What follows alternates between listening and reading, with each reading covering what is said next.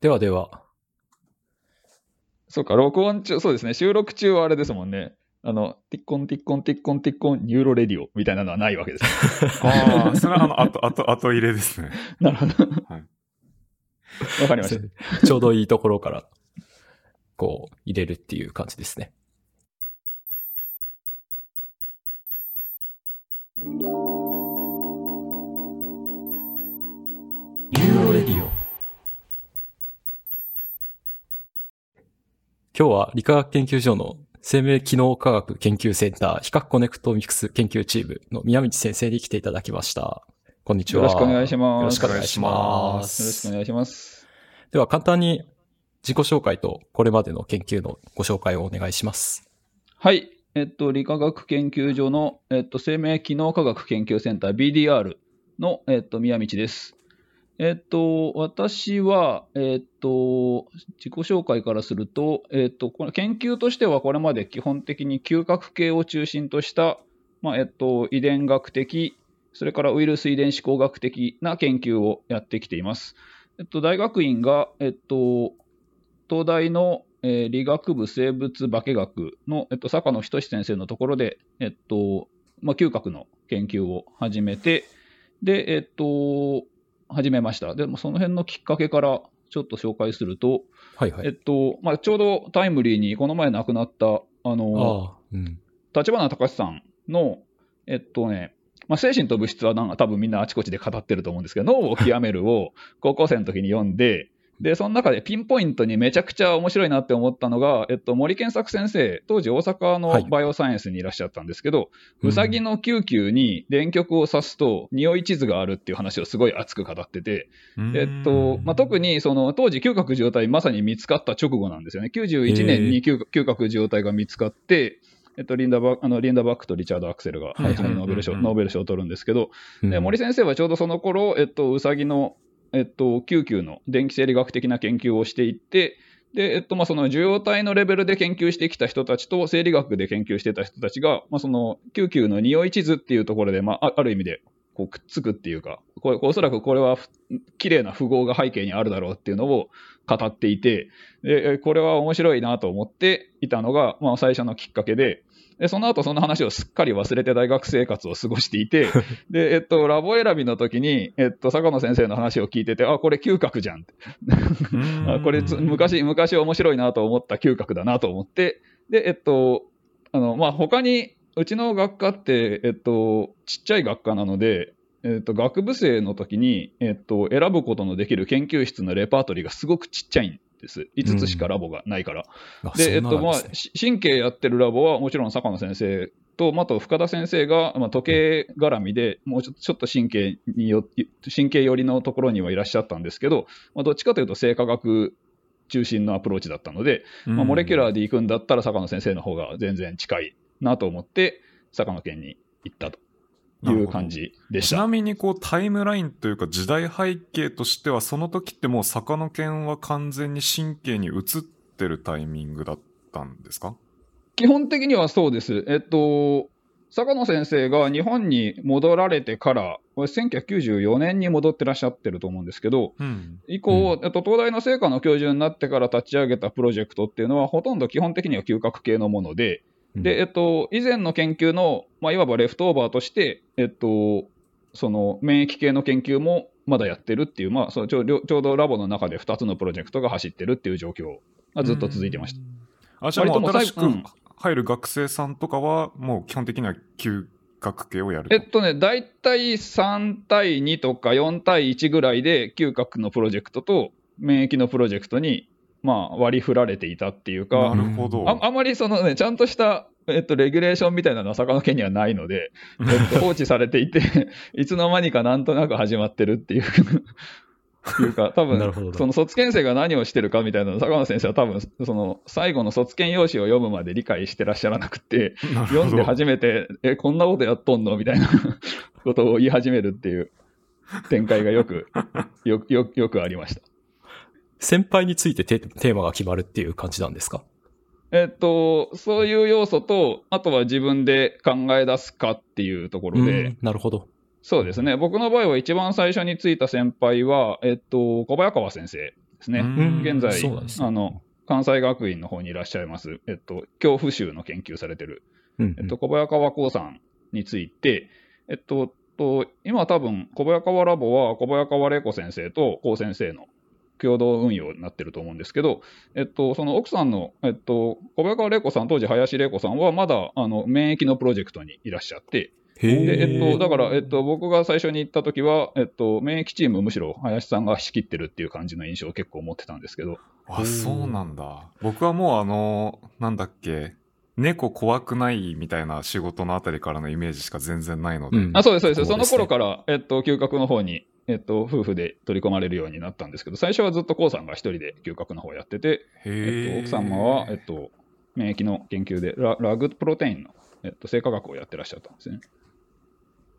はい。そんなところで、えっと、そうですね。それぐらいかな。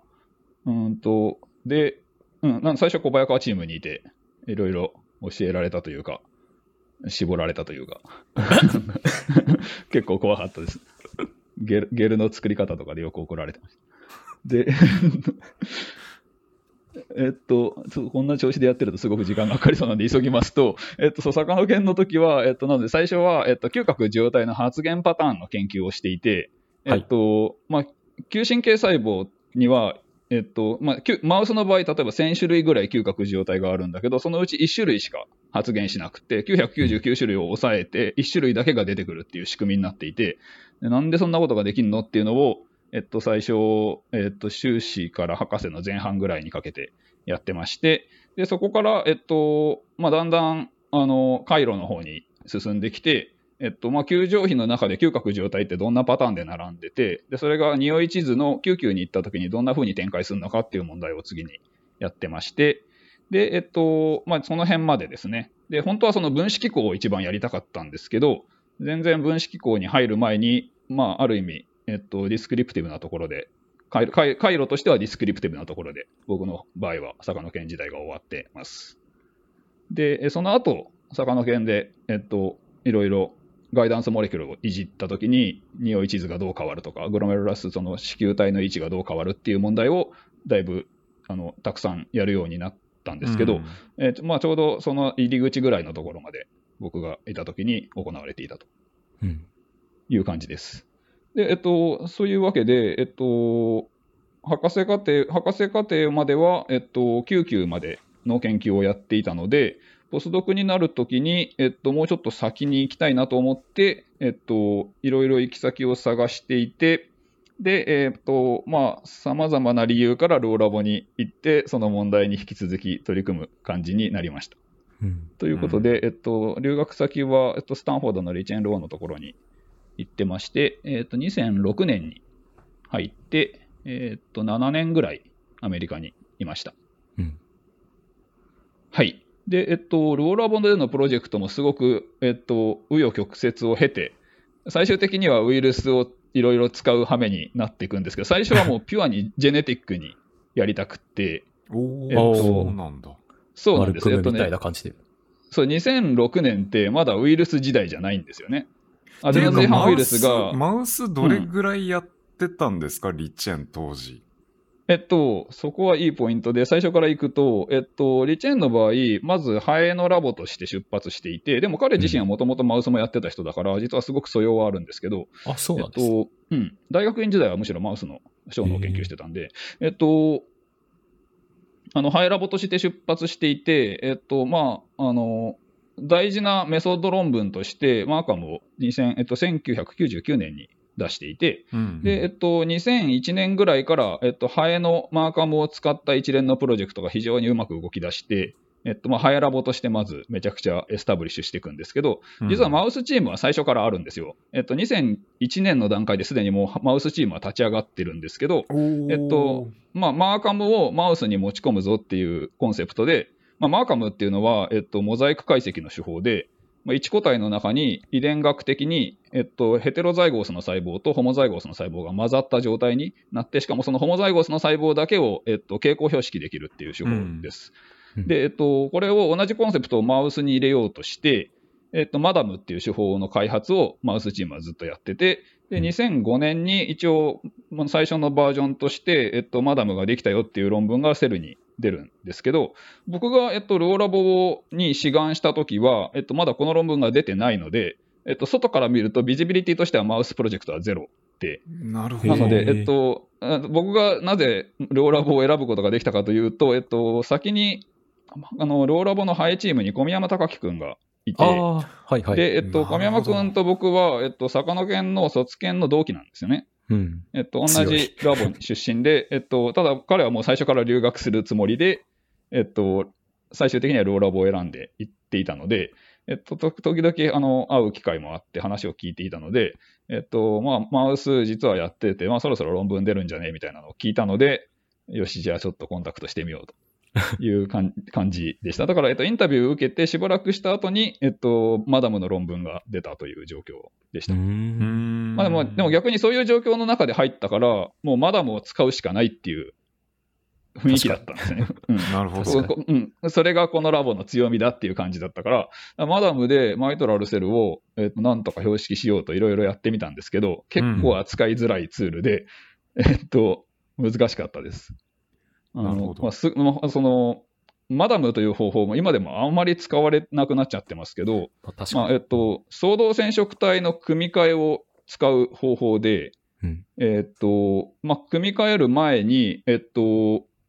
まあ、その、組み換えのパターンによって、えっと、ヘテロザイゴースから出発するんですけど、あの、G2 期に、その細胞周期の G2 期に組み換えが起きると、その中から一部ホモザイゴースの細胞が出現するんですよ。で、その時だけ、えっと、黄色くなるように。えっと、あらかじめ緑と赤のマーカーが配置してあって、緑の細胞、赤の細胞、黄色の細胞、ごめんなさい、間違えました。えっと、えっと、ホモザイゴースになった時だけ緑になる。だから、えっと、うん、赤の細胞と黄色の細胞は無視して、緑の細胞の表現形だけを見ましょうっていうのが、まあ、モザイクアナリシス with ダブルマーカー、マダムっていう手法なんですけど、まあ、扱いにくいです。えっとね、この相動染色体を組み替えさせるっていう効率がすごい悪くって、えー、っと脳の中でやろうとすると、極めて制御が難しいのと、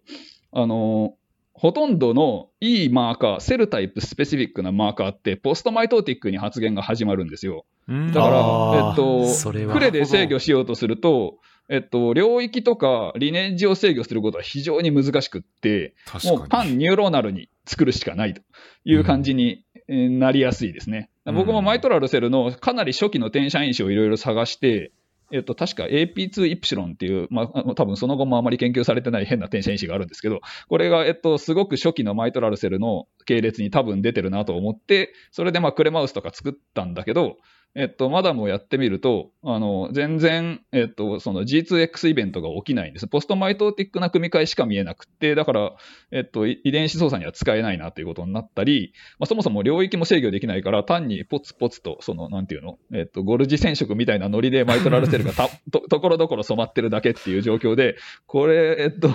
どうしようっていう まあ、モルモロジーを研究するなら、まだ今でも多分有効な手法にはなり得ると思うんだけど、うん、軸索を追跡しようとすると、ちょっときついですね。ああ、じゃあ、傾向の発言もそんな上がんないってことですか、ねうん、そうですね。内在性の、えっと、まあ、キャグプロモーターから、えっと、ロサローカスに入っててとか、まあ、そういう、それぐらいの発言量だから、うん、まあ、えっと、一本一本の軸索、綺麗に見るのは難しいし、しかも、非常にたくさんの黄色い細胞が、緑と赤両方出してる細胞がいる中で、自分が見たい緑の細胞を一本追っか追っかけるって、まあ、多分、現時点でも多分不可能な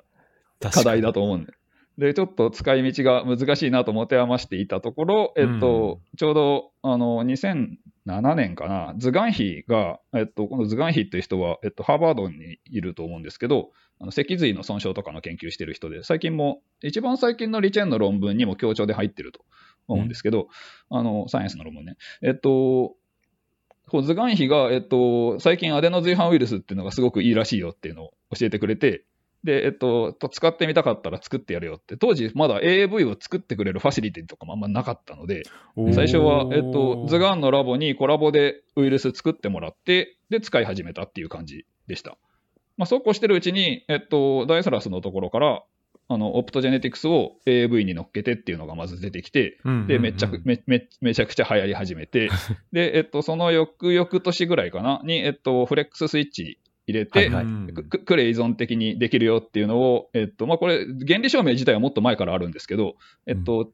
あまり着目されてなかったというか、誰も真剣に見てなかった論文が、えっと、2003年とかにあるんだけど、それは無視されていて、えっと、2007、8年に再発見されて、えっと、使われるようになったっていう感じです。のでなるほ、ど。えっと、 FLEX が使われるようになる前に、僕は、えっと、 lox, stop, lox って、まあ、昔のやり方ですよ。はいはいはいはい。え lox, stop, lox でやってました。けど若干リーキーなんですよね。うんあと、まあ、でかすぎますね、カセットが。うん CAG プロモーターが、えっと、1.7キロあって、で、当時の lox, stop, lox って、このストップの前に変な遺伝子が入ってるんですよ。ネオマイシン耐性遺伝子みたいな。だから、 lox, stop, lox カセットだけで、えっと、なんか1.5キロとか2キロとかある。うんで、えっと、 CAG プロモーターとこのカセットを入れると、もう遺伝子乗らないっていうね。に。確かに AAV に WPRE で終わりみたいな。終わりっていう、そんな何も発現させられないじゃんっていう、うん、そういう、うん、問題もいろいろあったりとか、すごい初期の頃の感じがありますね。僕はエレ確かにエレポでしか使ったことないですね。あのエレポだと長さ関係ないので。あーそうですね。うん今でもトランスジェニックマウスは基本的に lox, stop, lox カセット持ってますよね。あのトランスジェニックマウスっていうか、今だったら全部ノノックインだと思いますけど、ノックインはそういうふうに作ってると思います。はい。そんな感じで、えっと、2007年、8年ぐらいから AAV を使い始めたけど、まだ rabies は使ってなくて、えっおとー、キャロウェイの論文が2007年に出てきて、えっと、まあ、すげえ綺麗だねって、ラボの中で ひとしきり盛り上がったところで一回忘れてたんですけど、いろいろほ他の、他のアプローチが大体全部行き詰まっちゃったんで、えっと、えーこれもうマイトラルセル側から見ててもちょっときついねっていう感じになってきて、だったらこの前の逆光性トレースちょっとやってみますかみたいなノリで、えっと、提案したところ、まあ、結構反対意見が多くって、ええっーと、リリチェントがまあ明らかにやめとけやめとけみたいなノリで、えっと、反対されたんで、あこんなに反対意見が多いってことは結構筋がいいかもしれないなと思って。なるほど。でもなんかえっと当時からルオ先生とキャラウェイ先生は結構ズブズブだったんじゃないですか？あの、ニューロンのそうでもないんです。レビューとか。あれは、そうなんですか？えっとね、ニューロンのプライマーを書くことになって、初めて、えっと、まともに交流が始まったっていう感じ。ええあ、そうなんだ。だと思いますなるほど。あの、プライマーを書いてるときに、えっと、メール上でいろんなディスカッションをやってる中で、はいはちょ、ちょっと仲良くなったから、えっと、 rabies をもらいやすかったんです。なるほど。うん。で、割と、あの、キャラウェイラボですでにつか作っていたコンストラクトとかをいくつか、まだ未発表のやつをお借りすることができたりしたので、えっと、割と立ち上げが楽にできたんですけど、うん。ん、だから、えっと、実あの僕の方の論文にももちろんキャロウェイ先生とかか開発者の何人か名前が入ってると思うんですけど、はいはいはい協調としあの共同研究としてなやって。たんですね。でもちなみにバイオロジーとしては、その、 MADM からスタートするっていう時にも、基本的にはピリフォーム当社を見たいっていうのが最初からあそうです、そうであるにはあった？す。最初から、えっと、目標としては、 mitral cell の、えっと、嗅球の二次ニューロン、 mitral cell の高次展開を見たいなっていうのがあって、うんえーどんな手法でもいいよっていう感じだったんですけど、なるほど。レイビスはなんで反対されたんですか？いや、えっと、なあんまり、まあ、多分当時の感覚としては、割と、まだやっぱり、できるだけジェネティックでやりたいっていうのがすごくあって、あうん、その怪しげなウイルスを打つ打つのかよっていう、なるほど。うん、あ。うん。ととか、いろいろありましたね。うんなるほど AV を最初に入れるときも、まあ、ラボの人たちはそんなにいい感じではなかったんですけど、へえ、やっぱ。り、で当時の感覚はね、今とは全然違うんです。今だと、なんで AV でやんないのって感じになっちゃうんですけど、うんそれは、えっと、ポスト AAV 時代から見てるからでして、えっと、プレ AAV 時代にはそんな感じではなくって、むしろウイルス使うのは汚くないみたいな。まあまあ、それは確かに。うん。えっと、そう、個体ごとにめちゃくちゃばらつくだろうし、えっと、リライアブルな標識が得られるとは思えないんだけど、みたいな、そういう 意見が結構出やすかった。うん。ですねうん。面白い、うんもう今となっては Liqun といえばこうウイルス使った 技の一番トップを言ってる感じですよね。そういう感じになっちゃってますけど、うん、最初はもっと genetic な感じでだったしまあそうですね。もともとハエから出発してるからっていうのはやっぱりありますよね。う。うんん。なるほど。ハエの場合は genetics だけでもう特定の領域の特定のニューロンにバチッと標識かけることが、まあ、基本的にはできる。けど、マウスの場合、えっと、細胞の種類を制御するのにはやはりジェネティクスが強いですけど、領域を制御する場合に、ウイルスの方が全然楽なんですよね。うん。うん、その領域までビバシッと決まるような単一遺伝子で領域とセルタイプがバチッと決まるっていうマーカーってほとんどないうんという、うん確かに。うん。いうことで、ウイルスがあると便利っていう感じになりました。なるほど。ということで、えっとまあ、レビウスを使うようになって、で最初の、えっと、救急から工事の領域への、えっと、投射パターンを解析した論文を出して、であ以後、えっと、レビウスの展開をいくつかやってたというのが、ローラボ時代の仕事です。はい。トラップとかもでえっと、はい。 TRAP、TRAP とは、かも並行してやられてたんそうですね。 TRAP もやってました。うん。あれは、えっと、でも僕はあれ、あんまり深くは関わってなくて、えっと、最初の論文、2013年の Neuron の first author のケイシーがほとんど、当時大学院生入ったばっかりだったんですけど、うん。えっと、プランとしては、そう、あの、 Fos tTA を使った TRAP を、もちろん TRAP っていうか、まあ、 FosTRAP ですよね、を、はいはいえっと、当時すでに先行技術としてあったので、え当然うちでも入れてみて、いろいろ試してたんですけど、結構ノイジーだねって思って、うん。あの、まあ、と特に、えっと、現在の POSTTA ってパーマネントな標識には使われてないですよね、ほとんど。そうですね。うんうん。えっと、一過的に、えっと、DOX を抜いてあげた時期に、えっと、あるウィンドウを開いてあげて、そこで TTA2 が出てきてる細胞をターゲットして、で、その TTA が残ってる間だけ標識が続くという、そういうシステムになってると思うんですけど、うんえっと、もともちろん、もともとオリジナルの松尾さんのプランはそうではないんですよね。えっと、パーマネントに標識することを狙って、えっと、ドクソサイクリンインセンシティブな TRE の変異体っていうか、そのプロモーターの改変したものを使って、えっと、プロモーターじゃなくて TTA 側だったかな？どっちかが改変してあって、まあ、とにかく、えっと、一度オンになるとずっとそのサイクルが回り続けて、えっと、遺伝子が発現続くっていう設計だったはずなんですけど、そのギミックって現在ではあまあまり使われてないんですよね。うん。でなんで使われないかっていうと、このギミックが不安定で、えっと、あの、おそらく、えっと、ドックスを戻しちゃうと、つまりオンドックスに戻してあげると、このパーマネントエクスプレッションっていうのがなかなか安定しなくって途中で止まっちゃったりとかしやすいっていう。うん。なるほど。まあそういう問題が一つと、もう一つの問題は多分この TRE プロモーターからトランスジンを出すと、どうしても、えっと、意図していないところにエクトピックな発現が出やすいっていうことがあって、うんうんうんで、えっと、だから、まあ、もともとのさ、その、フォストラップもやっぱりピュアジェネティクスとして組まれてるから、全部トランスジェニックマウスでやろうとしてたんですよね。うんだから、えっと、いろいろ問題があったんだけど、現在ではほとんどの人が少なくても一部はウイルスで置き換えることによって、えっと、使いやすくしてるっていう感じだと思いますね。うんエフェクター側の TRE プロモーターからなんか出すやつをウイルスにしてあげることによって、領域を制御したりとか、えっと、性質を良くしたりっていうのをしてると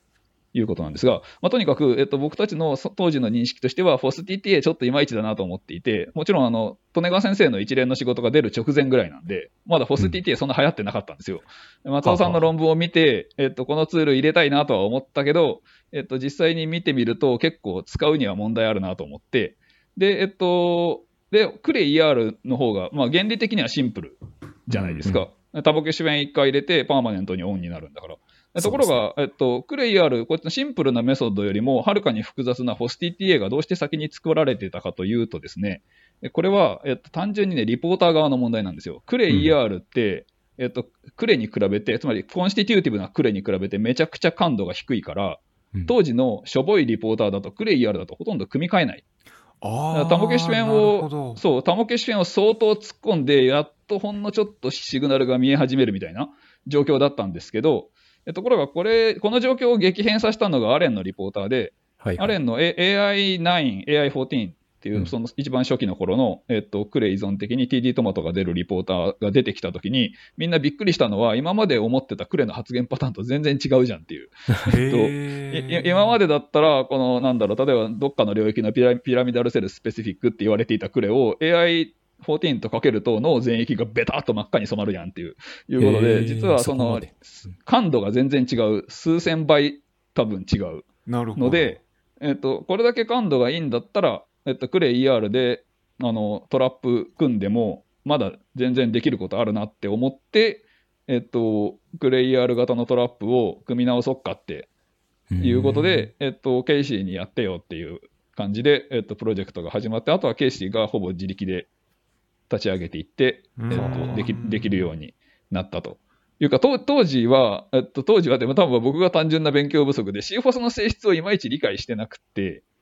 えっと、ノイ、なんて、なん例えばその、嗅覚の匂いをトラップしようと思ったら、今だったらホームケージに突っ込んでおくのが多分一番いいと思うんですけど、えっと、当時としては、できるだけ匂いのない環境に、その、センサリーディプライブドな環境に置いてあげた方がいいだろうと思って、えっと、まあ、なんか、こう、ご轟音とともにものすごい量の空気が流れている、えっと、水 しかも余計な匂いとかさせたくないから、その床敷きとかも何も入ってないような、えっと、ちその、プラスチック製の、えっと、環境をまず作って、そこにネズミを突っ込んで一晩そこに放置しておいて、うん。そこからおもむろに匂いを入れるとかやってたんだけど、まあ、ばまずバックグラウンドがめちゃくちゃ高い、高くて、なんでこんなにば、なんで匂いをこんなに立ってるのにこんなにバックグラウンド高くて、救急もブワーっと染まってて、なんだろうねって思ってたんですけども、今から考えると、基本的にそんなストレスフルな環境に置くと、もう CFOS あちこちに出まくっちゃうかうら、んうん、むしろ、えっと、多少、多少匂いなんてあってもいいから、ホームケージでそーっとしておいてあげるのが一番いいんだとうん。いう、うん、とか、割とベーシックなところから試行錯誤してました。なるほど。うん、というような感じの研究をやってまして、えっと、そうですね。えーっと、で、2013年に、えっと、日本に戻ってきて、えっと、エラ島の、うん、東原先生がちょちょうどエラ島をもらうことになって、えっと、科学感覚シグナルプロジェクトみたいな、まあ、その嗅覚のプロジェクトを立ち上げられるっていうことで、えっと、そこに参加する形で東大の農学部に来まして、多分宮脇氏と出会ったのはその頃で、そうですね。うん。うん、2014年のうんと授業で医学部だったかな？に行った時に、なんか妙にえー sticky な質問してくる学生がいるなと 思ったら宮脇くん宮脇くんで、で、なんかその後、えっと、池谷先生のところにいるっていうので、なんか飲み会とかも何回か企画しましたけどね。すごくあのうちの全部楽しかったです。うん。えうちの石井君と宮脇さんの間でなんか相談して、えっと、多分またまた、うんその前いたラボ、東原ラボはもうとにかく飲み会で成立してるようなラボだったので、週1以上飲み会があるのが当たり前みたいな環境だったから、なんかう、んうん、多分このコロナ禍で一番、その、そういう意味では大きなダメージを受けてるんじゃないかなって思うんですけど、うん。うん。というところに行って、えっと、東原ラボにどうして行ったかっていうと、えっと、まあまあ、えっと、日本に帰ってこようかなと思っていたっていうのがあるんですけど、えあんまりいい、あの、かえそうなんていうんですか留、留学先にしばらく、っていうか結構7年とかいちゃうと、結構日本とのコネクションもないので、情報も入ってこないし、そもそもなかなか独立できる場所って見つかんなくって、えっと、で、まあ、じゃあ、東原ラボが、えっと、いまあ、このエラトって次元プロジェクトだから、5年以内に、まあ、終わるっていうことは分かってるんですけど、えっと、まあ、5年ぐらいだったら行ってもいいかなと思って入りました。で、まあ、ちょうどやりたかったこととして、えっと、その嗅覚皮質までのトレーシングをやってたので、なんか匂いの研究として見たときには、僕は球場費から入って、救急に行って、嗅覚皮質に行ったから、もうちょっと一段階先に行こうとすると、もうなんかファンクショナルな解析をしなくちゃダメだなと思っていて、で、えっと、まあ、ちょうどフェロモンのシステムって、まあ、これも匂いの一種だけど、より、えっと、ビヘイビアとかエモーションに直結してるから、うん出口を探るんだったら研究しやすいかなと思って、えっと、東原ラボのフェロモンのシステムの研究をさせてもらおうとうんいうことにしました。うん。という感じの、えっと、経歴で、えっと、2018年の4月にこちら神戸に移ってきて、えっと、ちょうど僕が移ったタイミングで、この研究所、以前は CDB っていう研究所だったんですけど、えっと、他の、他の研究所と統合して、3つの研究所が合わさって、えっと、BDR っていう名前に変わったというタイミングで、えっと、神戸に移ってきて、今約3年ちょいっていう感じです。はい。で、えっと、こちらの研究、うちの今の研究所は、えっと、研究所の研究室は、えっと、比較コネクトミックス研究室という名前でやっていて、まあ、基本的には神経回路の比較解析。まあ、これは比較っていうのは、えっと、一つの観点としては、えっと、同一のこ、同一の種の中で、マウスの中で、えっと、いろんな状態を比べたいっていうことで、えっと、まあ、オスとメスだったり、えっと、まあ、若い時と年取った時だったり、えっとまあ、特に、えっとライフ、ライフステージ、ライフサイクルにかなり着目した研究をうちの研究所は推進しているので、まあ、それをとても意識した内容になってて、えっとまあ、妊娠中だったり、えっと、授乳期だったりっていう、まあ、そういう特殊な人生のステージで脳がどういうふうに変わりうるかっていうのを、まあ、主に調べてるっていう、まあ、そういうニュアンスで、えっと、比較 connect、connectomics っていうふうに入れてるんですけど、まあ、もう一つは、えっと、種間比較をやりたかったっていうのがあって、えっと、まあ、いろんな species の同じ orthologous なニューロンに着目したときに、それが進化時間の中でどれぐらい神経回路が変わっていくのかっていうのに着興興味を持っていて、えそっちの方向性にも行きたいなと思って、まあ、こういうタイトル、ラボのタイトルで、えっと、やってます。うん。なるほど。はい。という感じですが、こん こんな感じでよろしいですか？ありがとうございます。完璧です。ありがとうございます。バッチリですね。何か、何かし、そう、むしろあれですよね。えっと、萩原さんとの絡みについてまだ説明してない。ああ、そうですね。ルオラボのところです。そうですね。じゃあ。そうです。えっと、えっと、おそらく僕の記憶によれば2012年の何月だろう？春先だったような気もしますね。そうですね。5月ぐらいはい。かなに、えっと、多分、えっと、萩原さんは、キャロウェイさんとこに、えっと、インターンかなんかで3、2、3ヶ月行ってて、で、その後帰りに、えっと、リチェンローのところに遊びに来てくれて、3日ぐらいパロアルトにいたんですよね。そうですね。うん。その時に、えっと、ちょ直接お会いして、えっと、ちょっとセミナーもやってもらったりとか、あとはオアシスに飲みに行ったかな。オアシスっていう、あの、まあ、パロアルトのちっちゃいパブみたいなのがあるんですけど、多分行っなんか、たと思い行っますね。たと思いますよ。は多分写真どっかで。で残ってるので、ううちの妻が多分いたはずで、えっと、まだ当時は僕ちょっと結婚してなかったんですけど、妻となる人がいたり、あとは、えっと、宮崎くん多分来て来てたんじゃないかな。そうですね。うんなんかあの、バイオなんとかみたいなあの、綺麗なラボがある建物で、なんかお茶とかしたような気がしますね。ピーツあに行ったのかな、そうですね多分。そうですね。ね。ピーツはまあ基本ですよね。うん。あの、バイオ X っていう、えっと、あバイオ X ダイだそうねそうダイダイソラダイソラスラボとか、えっと、あの、えっと、マーク・シュニッツァーのラボとかうんがある建物があるんですけど、そう、あの、当時、ルルオラボはそこの隣の隣ぐらいの建物だったんですけど、うんう。ん。最近もう移っちゃったらしいんですけども、ずあ、っと行ってないので、なんですね。うん。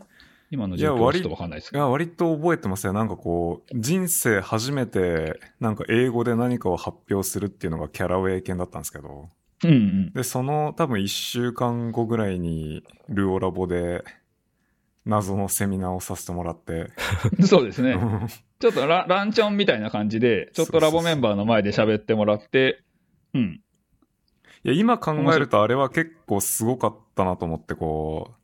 アディ・ミツラヒとかウェイジェとかいたじゃないですか、多分。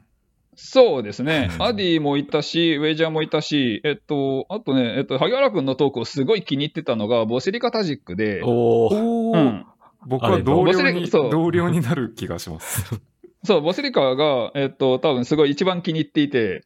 なんか、多分彼女はね、基本的に賢いエイジアンが好きなんだよね。なるほど。だからなんか、うん、い今のトークよかったよかったみたいなのすごい言ってました。あ、それはなんかめちゃくちゃもうどうしようもない、とんでもないトークをしたはずなんですけど。いやいや、面白かったですよ。えっと、多分視覚系の、あの、回路の発達の話を、そうたと思うんでですすけどね。で、うんあの、これはカットになるかもしれないですけど、当時、僕の周りであの e セア開発が進んでおり、うんうんうんで、多分さトークの最後の方でこう e セア使って視覚系でこういうことやりたいっていうようなアイディアを喋ったばっかりに、多分ちょうどその僕がビジットしてた日に、そのトラップやってた人のラボミーティングだったんじゃないかなと思うんですよ。あそうですね、多分ね、ケイシーのラボミーティングがあったけど、ちょっとややコンペティションあるなってことになって、ちょっとラボミーティングにを除くのはやめといてくれみたいな。そうですね。すごい、すごい、あの、どういう雰囲気で海外のラボが、ラボミーティングやってるのかって興味のあるところだったんですけど、出禁ということで、うん、そうですね、その時間帯はちょっと、そ、そ、ピーツでも言ってろみたいな。ちょっとざ残念でした。うん、そうですね。えっと、うん。まあ、ケイシーは結構、ちょっとコンペティションに敏感な感じのところはあったかなと。まあ、確かにトラップは、えっと、後発技術として出発してるうん。し、しかも、えっと、ビト先生のイーセラーを含めていくつかのラボが似た感じのコンセプトでツール作りをしてたので、そうですね。えっと、うん、ちょっと、あの、敏感な部分はあったかなと思いますね。うん。まあ、でもなんか、なんだかんだと、あの論文は、その出した時には全然受けが悪くって、えっと、引用もほとんど伸びなくって、これはちょっと埋もれたかなと思ってたんですけど、うん最近、やっぱトラップ2が出てきてからかな。ね最近むしろめめちゃくちゃよく引かれてますね。多分、あの論文の引用数見てると、去年が多分今までで一番いいみたいな状況なので。なるほど。まあ確かにトラッ。プ2はちょっと出てき方がすごい華やかだったですよね。大ゼロス件のおかげでというか。そうですね。まあ、まあ、そのアプリケーションが、うん、綺麗に決まってるからうん。いいのかなっていう感じですけどね。うん。うん。でもやっぱりでも相変わらずあの種のツールっていうのは使い方次第ですよね、やっぱり。うん、そうですね。うん。うんまあ、いずれにせよ、おそらくヒストロジカルに見てあげたらスーパーノイジーなんで、うん。えっと、え、これでなんで表現型が出るんですかみたいなぐらい noisy だと思うんですけど、うん。あの、うん、なんていうの？マウスの脳ってめちゃくちゃ優秀な decoder だから、うん相当、相当 fragmented なインフォメーションでもとにかく与えられたらそこから正しいところに落ち着くっていうか、うん。うん、せ正解 behavior を出しちゃうっていうところがありますね。そうん。 pattern completion 的なのが至るところにあるんだろうなと。うんうんうん。ので、えっと、CFOS との共戦率とかだけを見てると、到底 K が動いてるようには見えないんだけど、なぜかうまくいくうん。という不思議なツールですね。不思議ですね。いやもう、うんヒストロジカルどころかフィジオロジカルに見てもむちゃくちゃなので、うん。何が起こってるんだっていう感じですけど。うん。いやそうなんですよ。なので、うん。マウス優秀っていうところでうん。解解釈するしかないよね。基本的には。ちなみにその手のこう、パズルめいたアイディアというかこう、手法ってどういう感じで思いつくんですか？こう僕の中でイメージとして宮道さんとしては、まあこう、イメージとして、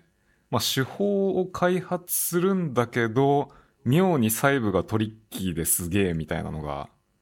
まあ例えばそのレイレイビスの最初の仕事だと、クレイ ER 使ってすごいスパースにスターターセルを置くとか、うん。あんそまり普通だとそっからやらなくないみたいな。そうなんですよ。TVA に変に入っねたりとか。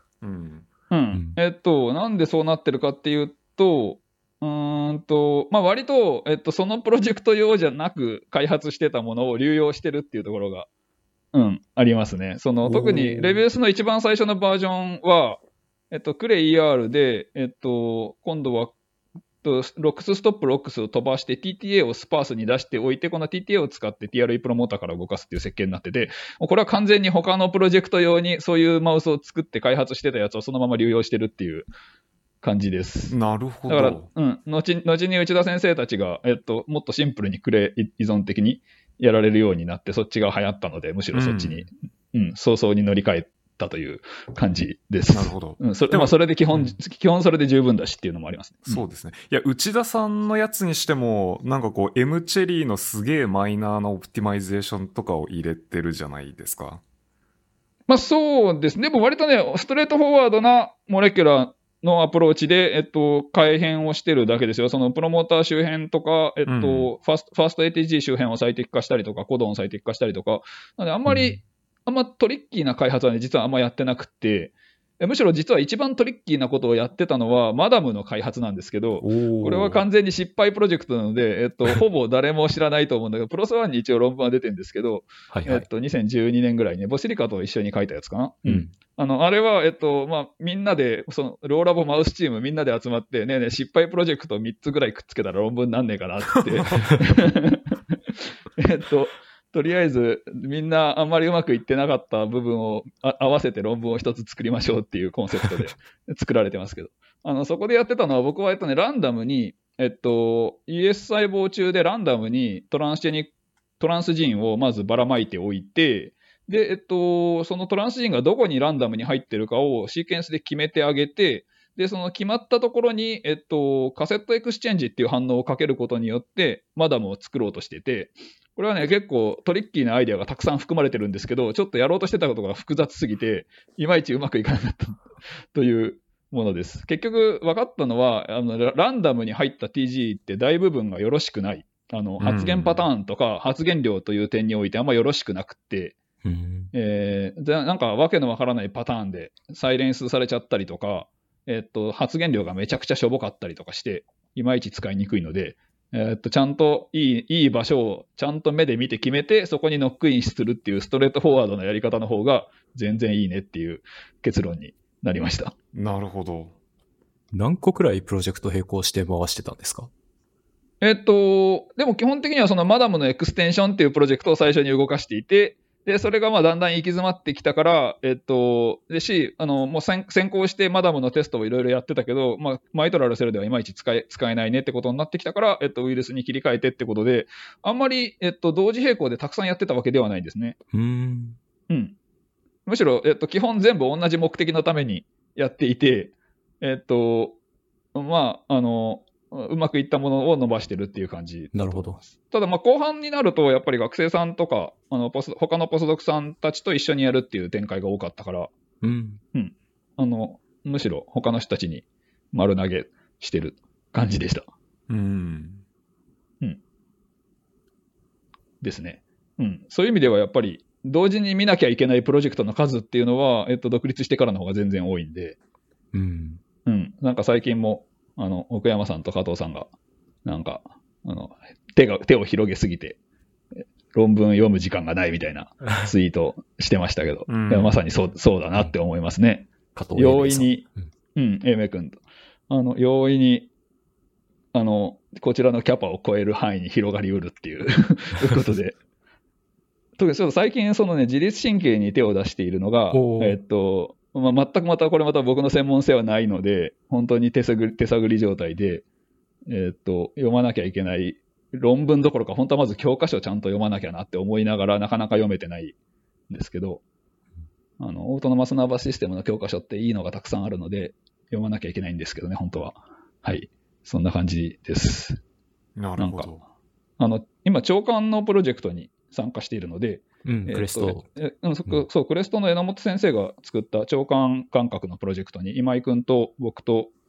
えっと、一緒に参加していて、うん。で、えっと、なので、長官から、えっと、出てくる感覚神経の方ですね、あの、 nodose ganglion を通って、うんうんうん。えっと、 so so solitary tract に行く pathway を見な見見見たいなっていうのが一つと、まあ、うちのラボ独自に、えっと、このプロジェクトの中で、えっと、交感神経の研究やりたいねっていうのがあって、えっと、ちょっと手を動かし始めてるんですけど、うんまだ全然勉強が追いついてないです。なるほど。という状況です。そう交感神経の方もなんか Cre line とかがあったりするんですか？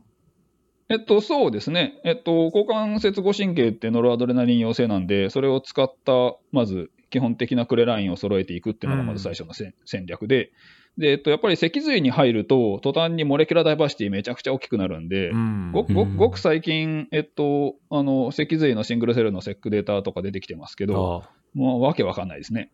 なるほど。うん。わけわかんないし、しかもそこで記述されてる複雑さ以上の複雑さがおそらく実際のにはあるので、えっと、データ見てると、あれ全然これまで assume されてる内容と全然違うじゃんみたいなのが結構見つかったりして、うんえっと、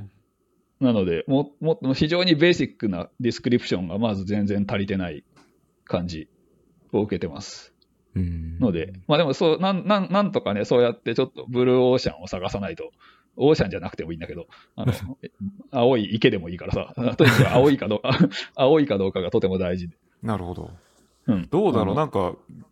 僕も全然詳しくはないですけど、シュテファン・リベレスでしたっけ？うん、うん、スティーブ・リバレス。う。うんん。あの辺が結構ブイブイ強いのかなという。そうです、そうです。えっと、スティーブが、えっと、 molecular の、えっと、まあ、 nodose ganglion を中心とした molecular の、えっと、この臓器感覚の研究に道を開いて、うん。で、えっと、まあ、めちゃくちゃ今、流行ってきてるっていう感じですね。スティーブ・リバレスはリンダ・バックの弟子で、もともと嗅覚の人。うんで、えっと、まあ、実は我々強調論文結構あるんですよ、実は。えっと、スティーブ・リバレス、えっと、今の、その、あの、自律神経の研究に行く前に、えっと、結構フェロモンの研究もやってたので、うーんえっと、ESP22 っていうフェロモンは、スティーブたちがむしろ最初にネイチャー論文出してて、で、えっと、それを我々も、えっと、その続報的な位置づけで新しいプロジェクトを作って、えっと、2018年のネイチャーコムに出してるんですけど、はいはい。えっと、そおの論文、うん、そう、ススティーブも入ってもらってて、っていう感じなるほど。うーん。という感じで、そうですね。えっと、スティーブ・レバレスは、あの、よく、昔はよく関わってた人ですが、なんか、あっという間に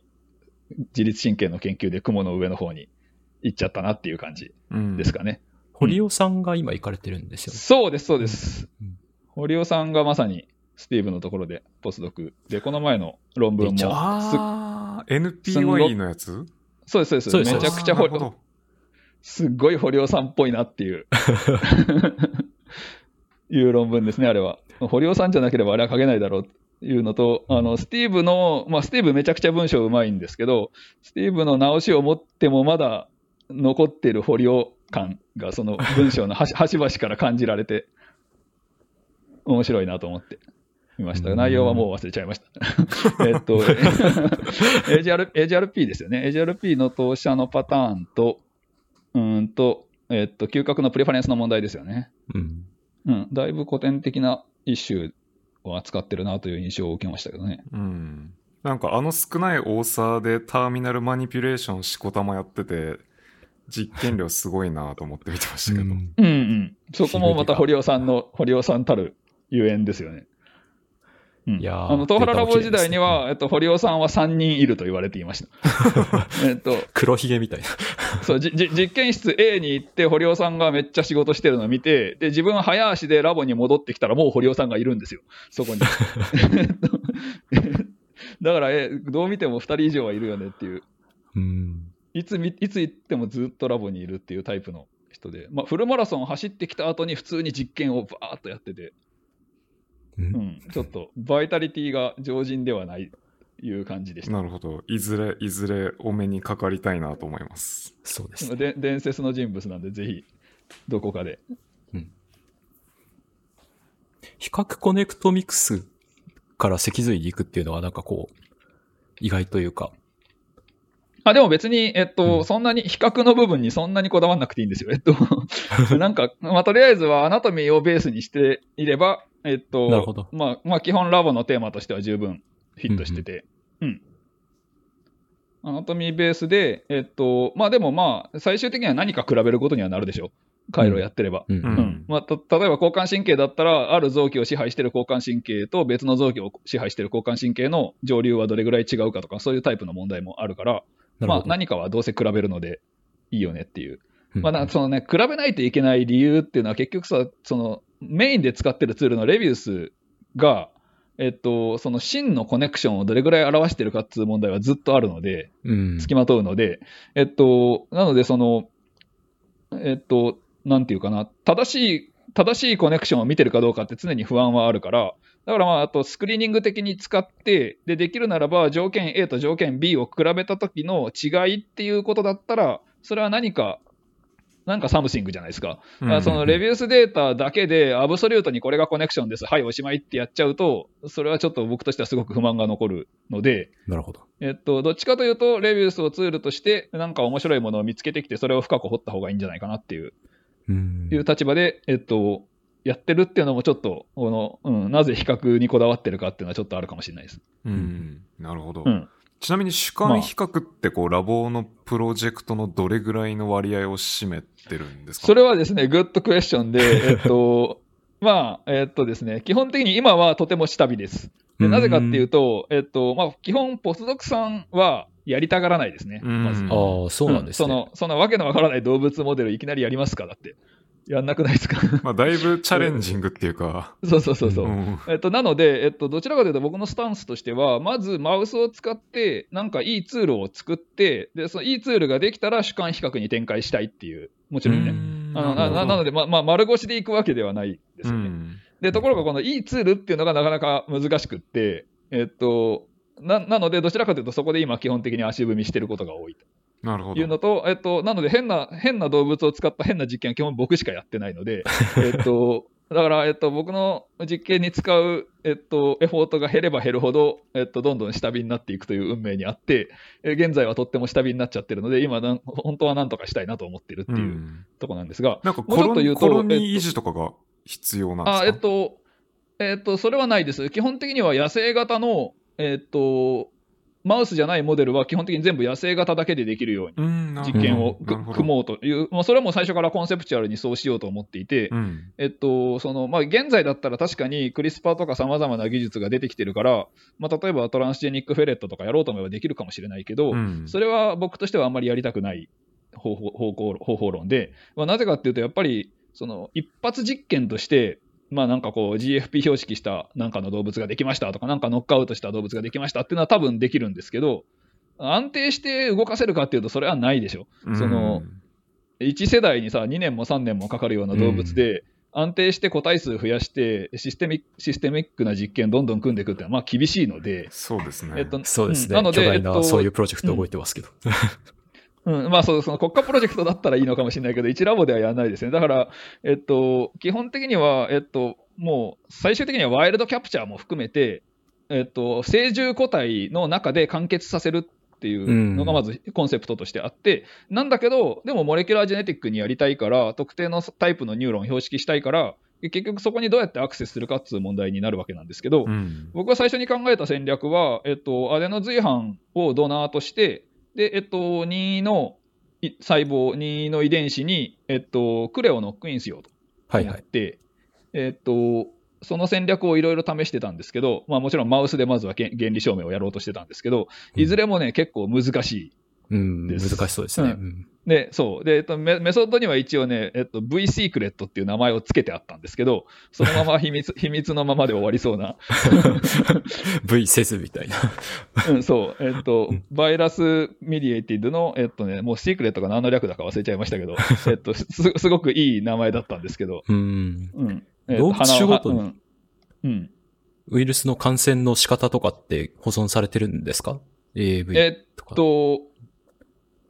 あんまり詳しく検討はしてないです。というのは、えっと、うんうちのど、うちのラボというか、うちの研究所は、えっとね、まあもう一つ実はうちの研究所特有の制約があって、えっと、コンベンショナルな、えっと、ローデントは飼えないです。え？っと、どどういうことですか？えっと、月種類は全部 SPF じゃなければダメ。おー、えーなるほど。うん。えっと、コンベ環境一切ないです。あマウスはもちろんのこと、えっと、その、プレリーボールだろうが、えっと、カリフォルニアマウスだろうが、何でも、えっと、月種類である場合は、えっと、絶対 SPF じゃなくちゃいけないんですよ。うんって。いうせ制約が、えっと、割と強くかかっていて、ちょっと最近緩めようっていう動きはあるんですけども、とにかくかかっていて、だから、えっと、月種類に関してはもうめちゃくちゃ厳しいので、マウス、ラット、ハムスターぐらいしか買えないというう。状況です。でもそれは多分クロスコンタミネーションで、うちの動物施設の方に変な病原菌が持ち込まれるのを絶対止めたいからっていうことで、なるほど。うん。まあ、実はそういうのもあって、神経科学やる場合って、皆さん多分、マウス部屋に飼ってるマウスをラボに持ってきて、2フォトンして、また戻してとか、本当はやりたいと思うんですけど、うんそれもももちろん×となるほどということで、えっと、一度マウス出しちゃうと戻すのもめちゃくちゃ大変だし、うんと、基本的にはできればもう全部 SPF の施設内で全てやってくださいっていう、そういうスタイルになっていなて。その点ちょっとね、あの、ん同じ利権でも、ワコンの脳センターとかは、建物一つ全部が、あの、P2 になってて、その中で自由に実験できるみたいな、うんあの、環境だと思うんですけど、それとは全然違う。ののでえ神経科学にはちょっと苦しい点もあります。確かにうん。顕微鏡をどこに置こうかって悩みどころというか。そう、2フォトンはとっても苦労されてると思います、多分。今井くんは多分とっても大変だったと思うんですけど、うんうちは2フォトンはやってないから、えっと、まあ、インスコピクスとか、えっと、フォトメトリーだけなんで、それはもうちっちゃいから全部動物部屋の中に持ち込めちゃうので、なるほど。えっと、もう全部動物部屋の中に全て組んでやってるという、うん、状況なるほど。になってますねそっかそっか。という感じで、なんとかなってますけど、でもやっぱりね、ニューロピクセル入れたいなとかなってくると、え、でも電気環境的にどうなんとかいろいろうん。ね、ありますよね。ノイズがどれくらい除けるかみたいな。うん。ですね。とか、ので、そう、そういう点での拡張性ってちょっと問題あるなと思うんですけど、うん。まあ、とにかくそうそう、そういう問題もあって、あんまりいろんな species ができるわけではないんです。だから、えっと、僕が先ほどの疑問に戻ると、アデノ随伴がどれぐらいの範囲にどう効くかっていうことなんですけど、うんえっと、僕が見てた感じ、まあ、またま例えばマウスだったら AV9 ってめちゃくちゃ広く広がうんうるじゃないですか。ああの性質はどの動物に打ってもそうですね。う。うん。うんん。えっと、もう、えっと、月種類じゃなくても、食肉目のフェレットとかでも同じように非常に広がるので、えっと、そういう点では、えっと、マウスで見てたもの、大体、あの、うまくいくんじゃないかなとは思うんですけど、うん。まあ、最近、その、アデノ随伴で、えっと、ミニプロモーター、ミニエンハンサーでセルタイプ特異性出していくっていうプロジェクトはとっても進んできてると思うので、世の中的に。うん。うん。あのまあ、よもっとどんどん情報出てくると思いますね。いろんなスピーシーズでどう動くかっていう。なるほど。はい。基本的にはそんな感じ。非モデル動物としてはフェレット。そうですね。それはなぜかっていうと、えっと、うちの研究所は発生の研究所で、うんで、えっと、フェレットは、あの、ジャイ、なんていうのそのシワのある複雑な形をした脳のモデルとして、えっと、とっても有用なので、うんえっと、それをすでに研究しているチームがいくつかあったっていう歴史的事情から、えっと、まあ、フェレットの、えっと、部屋もあるし、えっと、購入するルートもあるしっていうのが、まあ、もともとの理由だったんですけど、あの、単純に、あの、どの動物でもいいから、とりあえず始めようぜって言った場合に、フェレットはちょっとないな、と、今では思います。えっと、手術が難しすぎるっていうか、あと、食肉目って、あの、噛む力がとっても強いので、筋肉が頭の上にまでブワーッと発達してて、うん。ステステレオインジェクションには全く向いてないですよね。うん。えっと、あの、で、脳の表面ならいいんですよ。視覚野とかでさ、例えばあの、えっと、マックス・プランクのボボラボとかとっても、あの、えっと、そうあの人の名前すぐ忘れちゃうんですよね。えっと、何でしたっけ？そうそうルドでしたっけ？フィッツパトリック。フィッツパトそうリックかそう、そうそうフィッツさんのところが、えっと、視覚野でフェレットすごく進んだ仕事をされてると思うんですけど、視覚野は多分比較的狙いやすい。うん脳の表面に近いから。でも視床下部とか深いところに行こうとすると非常に難しいですね。ステレオ装置で安定させるのは、もうそもそも手術自体がすごい大変です。だからやっぱり、あの、うん、その点マーモセットの方が全然多分マシで、脳脳の表面ツルツルだし、うん。まあまあなんかちょっとでっかいマウスみたいなもんですよね。うん 適当なこと言って、怒られそうだけど。いやでもまあ実際さ、そのラットの手術と同じようなノリで基本的には対応できるうんと思うんですけど、そうフェレットの手術は全然そんなんじゃないです。へであのうん解剖も明らかに全然そんなんじゃなくて、なんか大変です。うんから、うん、ちょっと、あの、月種類モデルでもうちょっといろいろやれやれることやった方がいいなとは思ってますけどね。ー最近は。なるほど。あの、で、そう、で、月種類というと、あの、シリアンハムスター、ハムスターが最近うちの研究所的には、あの、人気を集め始めていて、えっと、それはなぜかっていうと、ハムスターって冬眠できる。ああ、でなるほど。うんうんはいはいその、リアルハイバーネーター、新冬眠動物のモデルとしてハムスターはいいんじゃないかっていうのはちょっと盛り上がってきていて、うん。それを受けて、やっぱりやるなら、次にちょっとプロジェクトを再構成するんだったら、まずハムスター一つ入れたいなって思ってるところですね。うん。特に冬眠冬眠中の、えっと、ブレインの整理って分かってないことだらけなんで、うん。確かに。うんうん。まあ、何をやっても面白いなとは思うんですけど、ちょっと今のラボの、えっと、マンパワーではなかなか手が出せてないっていう感じです。なるほど。ちなみに BDR の研究環境にこう話が及んだので、ついでに聞いておくと、大学院生とかってどれぐらいこう取れる感じなんですか？えっと、うちは旧 CDB に限っての情報しか僕は持ってないんですけど、えっと、だからこうキャンパスが3つあるんですよ。えっと、この神戸キャンパスと、それから、えっと、大阪の旧 QBiC の人たちがいるような吹田のキャンパスと、それから、はいはい。えっと、横浜の、あの、うん。構造生物学中心にやってらっしゃる人たちがいるキャンパス3つあるんですけど、よよその状況はちょっとうちには分かんなくて、神戸キャンパスだけに限って言うと、旧 CDB 時代から、えっと、連携大学院っていうのがあちこちに組まれていて、神戸大とか、京大生命、えっと、阪大の理学部などなどと、えっと、連連携してるんです。で、えっと、連携してる先生は、窓口となってる先生は少数なんですけど、まあ、一応そこを経由してきてくれれば、あの、学生さん実質的にはうちに所属できるっていうルートは一応あるので、僕自身は実は神戸大学の医学部の連携なんですけど、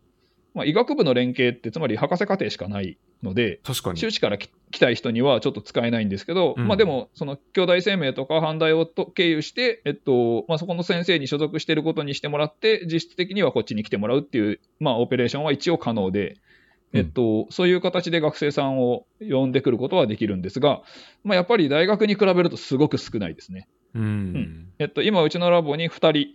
います。えっと、この4月から M1 の子が1人来てくれたんで、えっと、その人と、あと、まあ、あの、博士から移ってきて、うちに来た人が今 D2 で、D、D2 で、えっと、存在しているので、2人ですね。うんなるほど。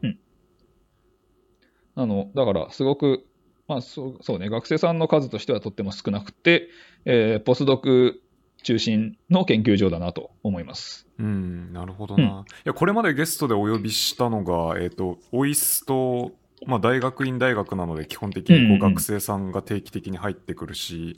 で、あと、東大の定量研、まあ、研究所ですけど、まあ、基本的には大学の中にあるので、そうですね。それに比べると、こう、大学院生ってだいぶアクティブに取りに行かないと、取りづらいのかなと。そうなんですよそうなんです。で、えっと、うん、どこまで取るべきなのかっていう議論も多分あって、うん。えっと、まあ、もともとその、うちの研究所の、多分一番大きなミッションとしては、えっと、まあ、今、実際の運用はどうかはともかくとして、一応、お題目としては、あの、若手の研究者を採用して、まあ、自由にやらせて、で、ある程度育てたら、また大学なりに返していこうっていう感じで、えっと、まあ、あの、そういう循環を狙って、もともと多分設計されていて、で、実際たくさんいい先生を輩出してると思うんですけど、うん。あの、うん、そういう観点からすると、割と、あの、流動性も高めで、っていうことをある程度前提にしないといけないから、学生さん取っちゃって途中で移動ってことになるとどうなのっていう問題もあるし、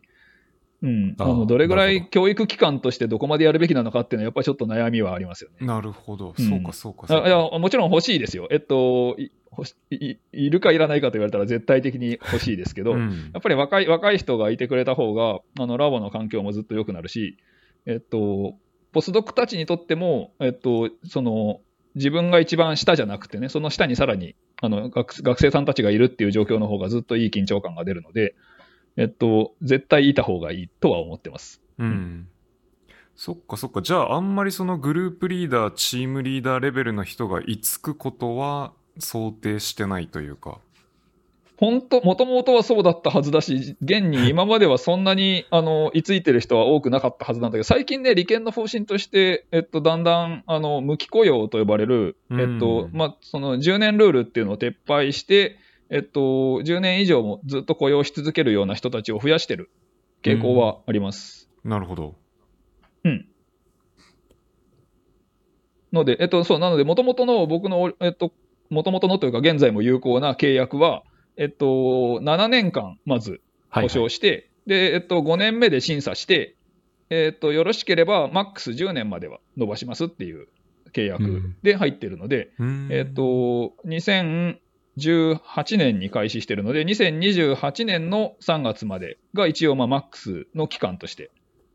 捉えていて、えっ、と、なので、無期雇用にならない限りは、そこで一旦、えっと、研究所を畳んで、研究室畳んで、どっかに移らなくちゃいけないという状況になりますね。なるほど。また引っ越しするのもめんどくさいなと思いますよね。確かに。うん そうですよね。うんうん。まあ、時々、時々、あの、移動するのは悪いことではないんですよ。えっと、研究テーマをちょっと変えるチャンスにもなるし、えっと、まあ、フレッシュな気持ちで新しいことを始めるっていうのにいいのかなっていう部分もあるけど、だんだん、だんだんめんどくさくなってきますよね、やっぱりね。ううんん。まあ、うんそこで子供のバサッと学校のこととかも。うん、そうですね。プロジェクト的にもだいぶ人がその時に変わっちゃうから、一旦なんかそこまで積み上げてきたものが全部バサーっとなくなっちゃってっていうパターンになりやすいかな。特に僕、ここの神戸に移ってきた時に、うんえっと、本当に一人で、木の実木のままっていうか、もちろん家族は連れてきたんだけど、えっと、あの、東原ラボ時代の人たちは一人も来てないんですよ。うん、ああ、そっかそっか。まあ、多分僕が人気がないからっていう説もあるんいやいやいやですけどえっと、いや、というか、ちょうどまあ、えっと、一緒にやってた学生さんたちがみんなもう留学をするぐらいのステージに来てたから、うんあえっと、石井君が、えっと、ステューバのところに行って、まあ坂田君が、えっと、ダイオリンのところに行ってっていうふうに、うんあまあみんな留学留学していって、えっと、まあ、あと、まあ、比較的近いところで一緒にやってた人たちが何人か東原ラボに残っているっていう感じの状況ですね。う。うんん。島の生活はどうですか？島の生活はいいですよ。えっと、完全に隔離されてる感が。うん。まあ、ほぼ、ほぼ三宮に出ることもないぐらいの。あ、そうなんです、ねまあ、まあ、たま、に、うん、床屋に行くときとか、ちょっとたまに三宮に行くぐらいで、えーそれよりも遠くに行くことは本当にほぼないっていう感じで、えっと、うん、島ごもりしてます。あの特にコロナになってからは、まあね、あんまり出ることも推奨されてないしっていうのもあって、うんうんうん、ほとんど島で暮らしていて、えーっと、まあ一応、まあ最低限暮らせるか暮らせないかと言われれば暮らせる。うんうんでも、でもそれ以上の文化的な要素は何もないですね。なるほど。うん、島には。まあ、学会プラスアルファでこう、行ったことがあるぐらいですけど、うんうん。まあ、やっぱりこう、すごい人工的な感じが。そうですね。うん。あの、そうなんですよ。人工的な島という感じがします。うん。昔、あの、桜井武先生に、僕ずっと島にこもってるんですよって言ったら、なんか、あナディアみたいだねってすごい言われたんだけど、その時まだナディア見てなかったから何のことやらと思っていて、えーっと、最近、あの、新エヴァを見た後に、まあ、新エヴァの元ネタさ探しでもしようかなと思って、ナディアを一通り全部見て、おあ、本当本当に島の回って長いなっていうか、島に長い間こもっていて、しかもその、その間の、その話、十何話ずっと島の話なんだけど、ほとんど物語展開しないんですよ。うんそうですね。ここれはすごいなと思って、うん。島ってこれかよっていう。うん。いうそういう観点で、実はこの島の構造物を見ると、確かにちょっとアトランティスの香りはしますね。えっと、この島本当は宇宙船で飛ぶって言われたら、確かにそういうふうにも見える構造があちこちに見受けられる。なんかわけのわからないとこから変な煙突とか出てるんですよ。これなんだろうなとう。んまあ、地下に謎の構造物がそうそうそう。あるかもしれないですね。うん。ので、ここもしかしたら何か特殊な基地かもしれないですね。というも妄想で毎日通勤してます。なるほど。まだ二人は新エヴァを見てないかもしれないですけどね。いや、見てないんですよね。そうなんですよ。うんでも、でもまあ近々、近々公開ですからね。そうそうそう。とそうですね。うん昨日、昨日そのメールのやり取りを2人でしてて、8月、8月13。13ですね。うんめちゃめちゃテンション上がりました。いやー、それまでなんとかネタバレとかを見ずにうん。行きたいところですけど。そうですね。うんということで、はい、うん島の暮らしは大体そんなもんですね。うん。大学でも働いてらして、その研究所に行ってらっしゃるっていうのはすごいユニークだなって思うんですけど、その、比較してどうですかねその、いいところ、どっちがどう良くて、どっちが、まあ、うんうん、うん。悪いというか、裏を返せばいいところというか。うんうん。えっと、まあ、やっぱりさっきも言ったように、学生さんの数が全然違うので、えっと、まあ、こっちの方が企業っぽいですよね。えっと、研究所としても、まあ、その、ちゃんと、えっと、ポスドクレベルのマチュアな人たちがうんたくさんいてて、学生さんは少なくって、で、えっと、まあ、就業規定とかも厳しめなんだよね。その、えっと、毎日、毎日タイムカードを基本的に押していて、えーっと、で、えー土日もちゃんと休んでね、みたいなアナウンスが非常に多いしうー、んう。ん。えーっと、まあ、全般的に、しかも、まあ、うちは完全にテクスタの人たちは、もう、あの、規規則通り、9時、5時、20分で働いて、えーっと、それ以外の日は基本的に休みっていう、うん。うん、そういうスタイルで基本的には動いていて、まあ、てあの研究員の人たちは裁量労働ってこともあって、まあ、ご自由にっていう感じではあるんですけど、まあ、やっぱり比較的あののんびりと休日が多い傾向はあるかなっていう感じはします。う。うんん、全般的にね。で、えっと、まあでもさ、大学も最近、うん、変わってきてますよね。えっと、多分、あの、宮脇さんとかはずっとラボにいるタイプだったかもしれないけど、えっと、いや、昔はみんなそうだったと思うんですけど、うんえっと、だんだん、あの、学生さんの意識も変わってきていて、土曜日セミナーとか、みうんん禁止されてるうん働き方がね、そうね。僕、2013年に東大に行った時は、まだみんな夜10時、11時までいるのが普通みたいな感じだったんですけどね。うんなんかもう2017年に、17年、18年ぐらいに東大を出る段階になると、もうなんかあれ、普通にみんな早いなと思って、うん。あの、6, 6時、7時にさよならみたいな感じで、土に土曜日ももういませんみたいなのが増えてきたなと思って、まあ、よ良い良い面も悪い面もありますけど、うんだんだん変わってきてるのかなと思います。であと、まあ、研究所、うちの研究所で、えっと、大学と比べてっていうことになると、やっぱりマウス施設が日本の大学って整備されてないですよね、あんまり。うん。東大東大とかも基本的には各ラボが勝手にマウス部屋と称する部屋を設定して、勝手に飼ってるっていうところが多くって、うんえっと、全体として中央で管理してたりはしないし、マウス作るにしても、えっと、大学の中に優れたマウスファシリティがあったりはしない傾向にあるんですけど、うん。うん、あのこちらはその辺はすごくしっかりしてって、なるほど。動物管理がしっかりして、まあ、逆にしっかりしすぎてるので、えっと、SPF の問題が出てきたりとかもしますけど、まあ一方でマウスを扱っ、マウスを扱うジェネティクス中心でっていうふうに考えたら、すごいいい環境ですね。うん。ううんん、あの特にマウス作りが神がかってうまいし、あのこちらの負担がほとんど何にもないです。ああのあ、なるほど。今だともうクリスパー中心ですけど、えっと、ある遺伝子にクレ入ったやつ欲しいんですけどってメールしておくと、勝手に、えーそのガイド RNA とかが設計されて、勝手に卵に打たれて、マウスキャンディデートが来るっていう。おお、うんじゃあインジェクションだけじゃなくて、そのコンストラクトデザインもやって設くれるんです、ね計から、そうです。設計から丸投げしちゃって OK で、しかもまあ、すんごい安いですあ、。それめっちゃいいですね。すごい。正確な額は言いたくないぐらい安いです。うん。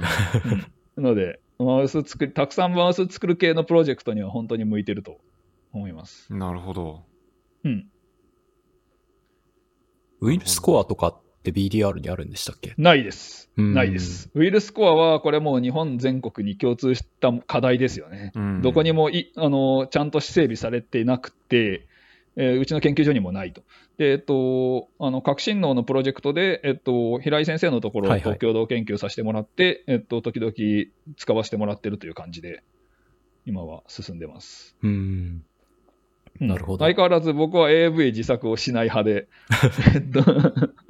えっと、やってないですね。うんうんその、毎回いろんなところにお世話になってます。うん。だからまあ、アドジンとかね、UNC で変える分に関しては問題なくて、えっと、カスタムで自分たちで作る必要が出てきたときに、えっと、いろんなところにお世話になってる感じかな。うん、なるほどというぐらいですかね。研究所としては、他に何かあるかな。うん。なんか、特にこういうポイントを聞きたいとかありますか？そのポスドクが主戦力になる今のこうラボ運営と、うんうんうんまあ、外からちょっと見てる、実際どうだったかはわからないんですけど、論文とかを外から見てる分には、もうその、エラ党のグループリーダーポジションの時点である程度こう、なんていうか PI 的なスタンスではあったと思うんですよ。まあ、で、その時うんに学生さんと一緒にそのチームを運営するのと、今のポスドク主体のラボ運営と、こうそれぞれ、なんていうか、ざっくりどう、どうですか？比べてみて。うーんと、ある程度から先はあんま変わんないと思います。えっと、うん。学生さん中心にやる場合って、やっぱり M1、まあ、卒検生とか M1 の時には、かなり一緒について、まず技術を教えてあげたりとか、あのプレゼンの仕方とかうん、実験の組み方とか、かなり丁寧にやらなくちゃいけないけど、まあ、でもそれもさ、そんなえ永遠にそうするわけではないですよね、もちろん。えっと、うん最初の半年ぐらいはそうかもしれないけど、だんだん離れていって、あとはもう、あの時々進捗を一緒に相談しながらっていう感じになると思うので、そういう点ではそんなに変わんないですね。ううんん。むしろ個人差の方が大きくないですかね。えっとなるほど。うんうん、あの最初からなんかマチュアな学生さんもいるし なか、なかなかマチュアにはならないポスドクさんもいるだろうから、それはまあ、うんえっと、うん、まあそうですね。ポスドクでも分野変えたりすると最初はちょっと辛いかもしれないですしね。う。うんん、そうです、そうです。なので、全然、あの、そこはあんまり大きな違いは感じないですね。うん。でもまあ、とにかく僕の周りでやってくれてる人たちって昔からなんかインデペンデントな感じで、えー勝手にどんどんやっちゃうっていう感じなので、うん。えーうん、そういう点では、あの、すごく助かってるっていうか、うん、どんどんやってね。てかむしむしろ僕としてはできるだけ邪魔しないように、裏方に徹してあげた方がいいかなっていう感じにうんなってきて、えー最近、だから、えっと、僕が主にやってる作業はジェノタイプですね。えっとジェノタイプテックとして、えっと、マウスのジェノタイプを手伝ったり、あそううちのマウうちのラボとしてはジェ、ジェノタイプは各研究員が必ずしもやんなくてよくって、えっと、リクエストを出してくれたらテクスタがやるっていう形になってるんですけど、うん。えっと、まあでもテクスタのパそのマンパワーにも限界があるので、えっと、学生さんバイトを入れて、で、さらに、えっと、PI が時々暇つぶしにやるといなるほど。う感じで。感じになってますかね。うん。今どれぐらい実験されてるんですか？えっと、特にね、この1年ぐらい減りましたね。それまで、あの、先駆けももらってたりして、その、ちょっと変わった動物の実験を僕がやんなくちゃいけなかったりうん。したので、結構やってたんですけど、でしかも最初の頃はにラボラボの人数も少ないから、うん。そんなにマネジメントの仕事もないじゃないですか。割と実験たくさんできてたんですけど、だんだん減ってきて、こ最近は本当にジェノタイプしかしてないです。えっと、なので週に1日とかぐらいしか活動してない。うんですね。なるほど。うん。という感じかな。まあ、まあ、いくつか、やっぱりお手伝い仕事が多いですね。マウス交配したり、えっと、マウスの管理手伝ったりとか、うん、いう感じで進んでますね。うん。やっぱこう。まあ、ジェノタイプはうんいい,、いいよね。うん、ジェノタイプはいいですよね。まあ、僕は切片切りも好きだけど、ジェノタイプはかなり好きですね。うん。なんか精神安定みたいな感じなんですか？あそうです。間違いなくそうですよね。うん。ピペットマンには特殊な作用があるから、時々持たないと。なるほど。ダメですよね僕はちょっとその出自が違うのであんまりわからないというか。え っと、でもまあなんか顕微鏡には特殊な作用があるとか同じことですよね。うん。うん確かに。そうかもしれないです。うん。でもまあ、まあ、あの、うんデータ解析が好きな人はね、むしろデータを眺めてることによって癒されるっていう部分が多分あるのかなって思いますけど。うん。まあそうですね。何かしらピュアマネージメント業務でないものというか。そうですね。うん。うん。またやっぱりそこもさ、大学との違いはあるかなって思うんですよ。大学だとやっぱり学生さんの、えっと、その教育的指導とか、あとまあ普通に授業がすごくヘビーにあると思うんですけど、そっかそれがそっかそっか。うん、それがこっちの研究所だと、まあ、授業もほとんどないんですよね。たうん時々、そのオムニバス的なものに呼んでもらうぐらいで、うん、なので、えっと、教育デューティーがほぼないっていうところで、えっと、そこはだいぶ時間のマネジメントとして変わってくる部分かなと思いますけどね。うん。なるほど。なんかこう、ラボの構成員がライフステージ的に子供とかを持つ人が多くなるにつれて、うんうんうん。なんかこういう工夫をされているとか、ってありますかね？なんか宮道先生といえばホワイトラボというイメージがあって、なんかそこを重点置かれてるのかなって思ったんですけど、そのリアクションいやー結構、結構ね、えーっと、そうですね。えーまあ、あの、まあ僕自身は現在2人子育て中で、えっと、今5歳、ごく最近5歳になった子が上の子で、で、うん。もうすぐ4歳になるのが、えっと、下の子で、まあ、ほぼ年子で、えっと、ほぼっていうか、まあ、厳密に年子で、えっと、2人いるので、まあ、結構ヘビーなんですよね。うん。なので、えっとまあ、ラボメンバーの人たちもちょうど最近子育てラッシュで、うん、あのこの1年、1年半ぐらいの間にもうどんどんどんと来てますけど、うん。えっと、そうですね、えっとまあ、基本的に心がけることとしては、えっとまあ、非就業時間、就業時間じゃない時間帯に変なイベントを入れないっていうことですね、まずはね。うん。あのうん。よ夕方から始まるラボミーティングとかそういうのはないし、えっと、ラボイベントとしても夜に何かかかるようなものは一切ないですね。えっと、歓迎会とかはランチ、ランチタイムにやってます。うん。うん、とかですかね。まあ、あとは、えっと、まあ、やっぱり、プロジェクトのマネージメントにおいて、いかに、こう、無駄を省いていくかっていうか、やんなくてもいい実験を大量にダラダラといつまでもやっちゃうみたいなことをできるだけ避けなきゃいけないっていうのが、やっぱり、ね、使える時間が限られてくるので、あるかなと思いますね。うん。その、どうしても実験ってある意味さ、日本酒みたいなもんですよね。その、精米部合じゃないですけど、えー100やった実験のうちのこう、削って削って一番美味しいところだけを取ってくるみたいな部分ってどうしてもあると思うんですけど、あんまやりすぎるとね、うん、あの、そうなんですよね。よろしくないですね。高い割に味変わんないみたいななんか。そう、むしろなんかね、ベタっと甘いだけみたいな感じになりやすいうん。ですね。うん。そうですね。まあ、そうだな。コツは、やっぱり、えーっと、必要以上に手を広げない、欲張らない。うん。えー力8分目で戦って勝てるところをどう探るかっていう感じじゃないですかね。うんやっぱりうん子育子育て期の乗り切り方としては。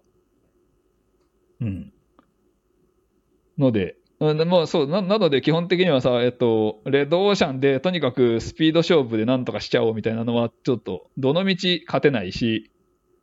うんまあ、そもそも日本から戦う場合にそういう戦い方ってよろしくないっていうのはもともとある上に、えっとまあ、特に、えっと、子育て中の期間とか、そのケア労働の多い時間っていうのは、そういう働き方には向いてないから、うん。うん、よりブルーオーシャンをちゃんと探さないとダメだよねっていう感じにはなりますよね。うん。うん。そうですね。なるほどな。その辺の働き方、ご自身の働き方ってどの辺でこう確立されたとかありますか？なんかこう、さえっと最初のポスドクの時はもっとむちゃむちゃ働いてたけど、みたいな。そうですね。えっと、まあ、だんだん、だんだんでもないな。割と、えっと、量子的に変わってるな。ストーンと。えっと、2015年に、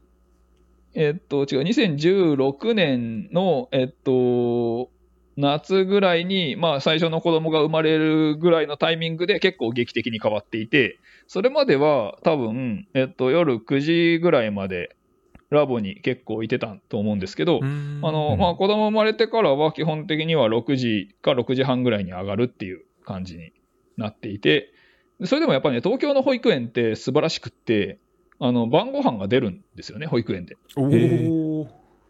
えっと、これ多分東京の保育園って世界的に見ても有数レベルに神がかってるんですよね。で、えっと、そんな、めちゃくちゃ安い割にはさ、なんか至れり尽くせりなんだよね。うんなんだけど、まあ、神戸はそこまではない、ないです。ので、えっと、今は、えっと、うちの子たちは朝8時から、えっと、夜7時まで保育園に行ってるんですけど、えっと、もちろん夜7時に帰ってくると、もうご飯すぐ食べないといけない状況になるので、うん。だから、えっと、僕と妻はどちらかが、えっと、保育園にお迎えに行って、その間にどちらかが晩ご飯を作るっていうミッションになってるから、必ず毎晩、おイーザーをお迎えか、うん飯を作るか、どっちかが必ず入ってくるっていうことで、えっと、だからまあ、えっと、夕方は6時から6時半ぐらいまでには終わらなくちゃいけなくって、朝はだから、えっと、保育園に送っていった後だから8時半開始ですね、大体。だからまあ、これが一応、ラボにいられる時間のマックスです。うんあとは、まあ、仕事が立て込んでれば、家でもちょっとやるかなっていう感じに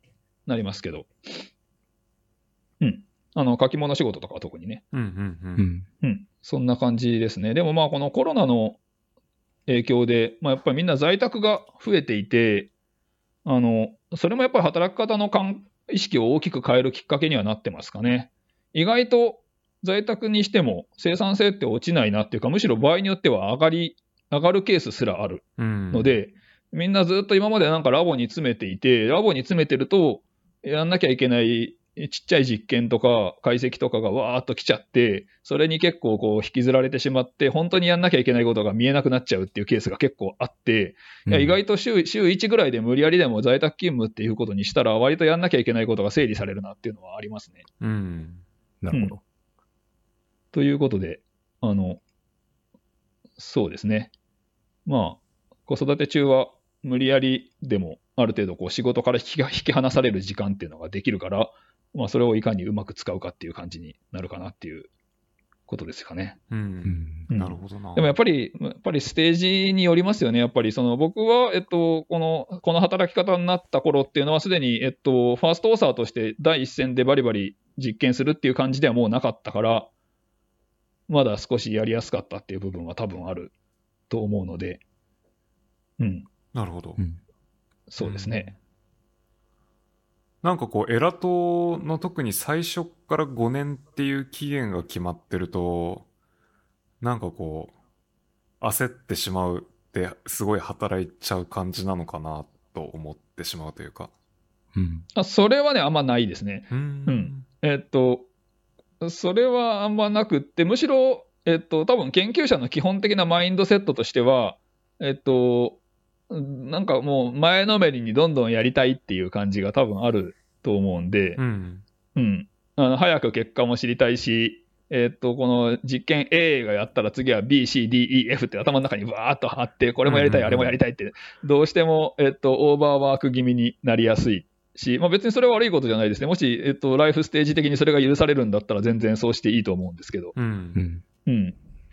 あの、うん、でもまあずっとそういう働き方ができるわけでもないなという感じですかうね。ん。なうんるほどな。まあ、まあ体力的な問題とかもあるし。じゃあそんなにその5年自体のプレッシャーはなかったんですか？そうですね。なかったし、実際問題として、えっと、そのエラ党の、えっと、特任系のプロジェクトで入った人たちが5年で抜けてるかっていうと、実は抜けてなくて、おー、なるほど。うんうん、これまた日本の不思議なところで、一度大型予算が当たると、その後大型予算はずっと来るっていう、謎の、謎があるじゃないですか。だから、えっと、エラ島で特任准教授とか特任講師という名前で雇用された人たちで、えっと、その後で抜けてきたのは僕と江島さんだけだと思うんですよね。あとは、えっと、皆さんまだ残ってると。うんなるほど。だから別に最初からあの5年で絶対抜けなきゃみたいな強いプレッシャーがあったわけでは別にないです。ああ、なるほど、そうなんですね。うんあなら、なんか納得というか、いやなんかこう、我々のこう昨今のパブリケーション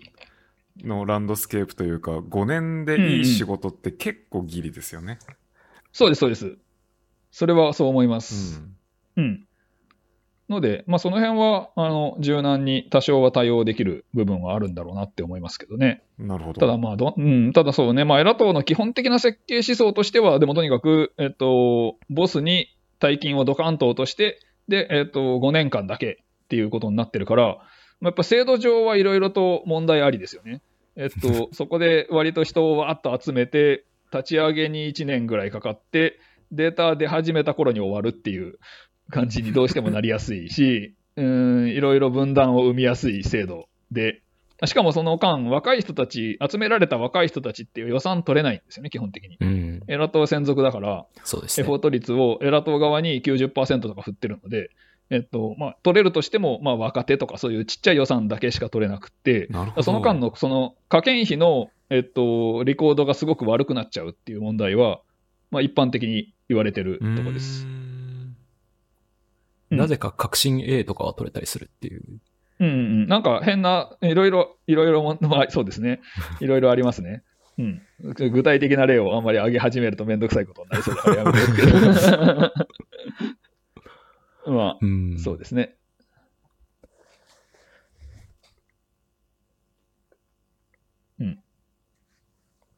なるほど。ブルーオーシャンっていうのを見つけてくるために、こう、工夫していることというか、なんか自分だとこう、面白いなって思うことはレッドオーシャンで、でもなんかこう、脇にそれようとすると、そんなに興味ないなってなったりしちゃうっていうか、うんうんうんそこのバランスがすごい難しいなって思うんですけど。そうですね。うん。でもまあ基本はさ、やっぱり、えっ、と、あの、アンアクセシブルなブルーオーシャンがいくらあっても自分には関係ないからさ、えっ、と、そのわけのわからない場所にある青い海についてはどうでもいいわけじゃん。要は自分が手が届く範囲にあるかどうかが大事だと思うんで、えっ、と、まあ基本的には自分の持ってるツールとか、これまでの研究で培ってきたものとか、えっ、と、今所属してるラボの強みとかを勘案したときに、えっ、と、どこにいい感じの未開拓の領域があるかなってことになりますよね、どうしてもね。うん。うん。で、まあ、えーっと、どうしたらいいんですかね？今、最近の僕の、えっと、こううまくいってるかどうかはともかくとして、最近の僕のやり方というか、興味の進め方としては、割と、えっと、自分に直結させてるっていうか、例えば今だと子育て期で子育てしてるんで、えっと、なので子育て行動に興味を持ってたり、えっと、特にオスの養育に、えっと、すごく興味を持ってたり、それから、うんえっと、なるほど。えーっと、そうだな、あの出産とか授乳とかを、をまあ、間近で見てきたので、うん。出産とか授乳って明らかにめちゃくちゃ面白い biological な現象なのに、あんまり neuroscientific に研究がないなと思って、ううんん。確かに。うんで、えっと、まあ、例えばすごいベーシックなことから分かってないですよね。ま、マウスって一晩に何回授乳してるかご存知ですか？いや、もう全然ですね。まあ、授乳、何回授乳してるっていうのの定義は難しいんだけど、えっと、まあ、これはね、実はオキシトシンが授乳に必須なんですけど、えっと、オキシトシンニューロンの活動で見てあげるとめちゃくちゃ綺麗になるほど面白いですね。とか、そういう感じで、えっと、やることを決めてってるかなっていうのがまず一つありますかね。でもそれから関連すると、やっぱりね、古い文献にいいものがたくさん眠ってると思います。例え例えば授乳に関して言うと、めちゃくちゃいい研究って大体1970年代から1980年代のジャーナル・オブ・ジャーナル・オブ・フィジオロジー、JP に、はいはい。まあ、ほぼ出てるです。で、最近ではそんなの読む人多分いないと思うけど、ほとんどがオンラインで読めるんで、めちゃくちゃいいですよ。なんか、うんあの、これ当時では多分ここまでしかできなかっただろうけど、今の技術があれば全然先行けるなっていうのがたくさんありますね。なるほど。70年代。確かに、読まないですね。それなんですか？パパブメドとかで自分の、こう、検索ワードを年代決めてそうですね。検索するうん年代決めてもいけるし、まあ教科書みたいなのを一通り見ると、古い文献が結構記載されてるので、そこから広げていってもいいかうもしれないですね。なるほど。うん。あの、割と面白い、面白いことたくさん記述されてるけど、あんまりその後追求されてない現象とか多いですけど、まあ、特に授乳はね、そういう傾向があって、えっと、ラットでの研究例がすごく多いんですけど、マウスの研究例がほぼないのはなぜかっていうと、多分ですけど、まあ、技術単純に技術的な問題なんですよ。えっと、ラットの方がでかいから、下垂体に刺激電極を打って、で、えっと、室傍核、オキシトシンニューロンに single unit を下ろして、で、えっと、この retrospective にっていうか、その下垂体にし刺激を入れたときに反応が戻ってくるニューロンを、まあ、推定オキシトシンニューロンにするっていうのがラットでの基本的なやり方なんですけど、この技術が多分マウスだとかなりむずいと思うので、えっと、多分誰もできてなくって、で、えっと、1990年ぐらいにモデル動物がラットからマウスに切り替わっていくんですけど、まあ、トランスジェニックマウスとかノックインマウスが出てきて、その頃に、えっと、その波に乗れなかったということで、その後完全に埋もれちゃってる感じなるほど。かなと思いますね。なので、新しい技術を使って授乳の研究してる人ってほぼいないと思います。うん結構もったいないなと思って、うん、みたいな感じですかね。うん。出産もね、明らかに面白いですよ。面白いですけど、これは研究が難しい。うん。現代の技術をもってしてもやっぱり研究難しいなって思います。いつ起きるかが分かりにくいので、うんえっと、仕掛けて、大体この日かなって思うけど、一一日ずれることもしばしばあるし、えっと。大体、あの、一番ピークが、えっと、まあ、暗期の、えー終わりぐらいに来るんですよ、マウスの出産って。だから、えっと、ちょうどね、うん、そう、えっと、深夜、そう4時、5時、6時、朝の7時あたりに大体出産が起きるんですけど、うんえっと、これは結構狙いにくいタイミングでね。確かに。うん。例えばそれでさ、クロニックいうん。そう、で、クロニックにずっと走らせられる系だったらまだマシなんですよね。うんうんすいません、遮っちゃって。ごめんなさい。えごめんなさい、そうだ、インスコピクスとかをやろうとするとさ、そんな超超長時間ずっと回しとくってのは結構難しいですう。よ。うんん。うん。退職しちゃいますね。うんそうすると、何か、何かしらの、あの、クローズドループを組んで、マウスがこういうことをしたら自動的にオンになるみたいなああ、感じに、が欲しいですかね。確かに。か、まあ、うん間引いて取るかしかないですかね。ああ、なるほどね。間引いて取ればいけるんですかね。うん。今一応多分あの UC、特に UCLA スコープの人たちが、あのワイヤレススコープを作って、で、うんうんまあ24時間、週7日、どこまでいけるかみたいなのを挑戦してるはずなんで。なるほど、なるほど。うんそういうのが出てくるとね、いいですね。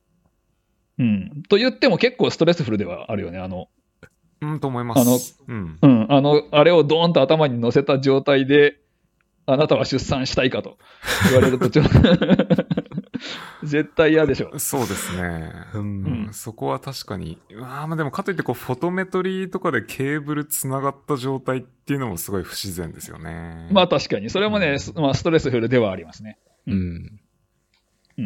なるほど。確かに出産。まあ時間の問題はこう、買ってるボックスの時間をこうシフトするっていう手はあると思うんですけど。ああ、まあ確かにうね。ん。でもそれにしてもその20日目ぐらいを狙ってうん。実験者がずーっといて、お、来たと 張り付いてないといけないとするとちょっときついんで、絶対自動化は欲しいよね。そうですね。うんうん。なるほどな。でもまあ、いろいろと面白いことがあの今イメージングベースの仕事でもいろいろ面白いことは多分わかると思いますけど、うんまあ多分モレキュラーな方にもっと進むと、もっといろいろ面白いことがあると思うんですけど、うん。あんまりやられてない確かなとうん。思いますね。まあ生物ではそんなに頻繁に見られるわけではない、あの、ポジティブフィードバックとかもガンガンありますしね、出産は。うんうん。まあ面白そう。なるほどな。その、ご自身のなんかこう、ライフステージと研究が結びついてるっていうのはなんか、新しい視点だったかもしれないですね。うんそうですね。でもまあ今のバイオロジーはそれができるぐらいマチュアになってきたから、なんか、そのね、なんなんしばらくむ昔のバイオロジーだとさ、どうしてもこうね、大腸菌を使った何かの、うん遺伝子の研究みたいな感じになると、どうしてもちょっと生き物としての自分の感覚からはかなり遠かったと思うんですけど、うん。まあ、ふ普通にまん丸使えるようになって、まあ普通に自分が共感できるっていうか、あの自分の生き物としての感覚がそのまま通用するような研究材料が目の前にあるなっていう感じはありますよね。うん。なるほどな。という感じにしておくと、あのちょっと学生さんからの受けがいいんじゃないかなと期待して、そういう説明をあのラボの見学に来てくれた人にはしているということですね。うん。うん。なるほど。その辺は、こう、研究対象としては、やっぱりじゃあ基本的に視床下部というか、深いあたりにメインのターゲットを置いている感じなんですか？あと、そうですね medial amygdala とか。うんうん。えっとね、あ、medial はもう、そう、最近 medial amygdala は触ってなくて、前の仕事ではちょっとやってたんですけど、うん今はもうほぼ視床下部ばっかりです。視床下部ばっかりって言っても、えっと、さっきも言ったように、腸管もちょっとやってたりするのでえっと、これ一応どどういうふうに整合性がついてるかっていうと、えっと、まあ、基本的にはさ、えっと、視床下部って全身の感覚情報が最終的に集まってきてるので、うん。あのイントラセプションも含めて、うん臓器感覚も含めて、すべて基本的には視床下部に情報が一度集約できる形になっていて、でかつ、えっと、全身の臓器も含めた、えっと、コーディネーションを視床下部が出力もしてるから、まあ、ちょうどあの割と広い空間的な軸を、視床下部っていうところにとりあえず軸足を置いておけば、まあ、なんとでもなるっていうのがいいか,、いいかなと思ってます。うん。ということで、えっと、そうですね。あの、まあ、さい一番最近に一番深く掘掘ってたのはオキシトシンなんですけど、オキシトシン以外にも、えっと、生殖の中枢のキスペプチンもやってますし、うんえっと、などなど、視床下部絡みでいくつかのプロジェクトが走ってる感じです。うん。まあ、そうですね。オキシトシンやってるとついついバソプレシンっていう、まあ、やややりたくなっちゃうし、うん。いろいろ、うん、あのパラベントレキュラーあたりはとっても面白いですね。何をやってもあの全身の制御と関係してくるので。うん。そうですね。うんいや、まだまだあの、なんだっけ、スタンソンのぐちゃぐちゃな論文とかも出てましたけど、なんていうかこう、一個一個のマーカーみたいなのに着目していっても、まだまだ全然切る余地があるというか、うんうんうんそうですね。スコットのペーパーに関して言うと、あれはオキシトシンが入ってないんだよね。えっと確かにそうですね。そうそうそうそう、パラベントレキュラーを見てるのにオキシトシンが入ってないって、えー主役がいないじゃんみたいな感じはしましたけど。確かに。最初にそのモレキュラーの、なんていうかリストを作る段階で落ちたのは何なんだろうな。あれ、普通にシングルセルでスタートしてるはずですけどね。そうなんですよ。だからちょっとよく分かんなかったです。なんか、うんたまたまそのマニュアルでピックしてきた時に連れてこなかったんですかね。うん、な何かね、一言言い訳が書いてありましたよね。ちょっと忘れちゃいましたけど。なうんなぜオキシトシンが除外されてるかについては一言言い訳が書いてあったんですけど。なるほど。うん。うん。えっと、まあとにかくね、そう、主役のいない劇みたいな状況でした。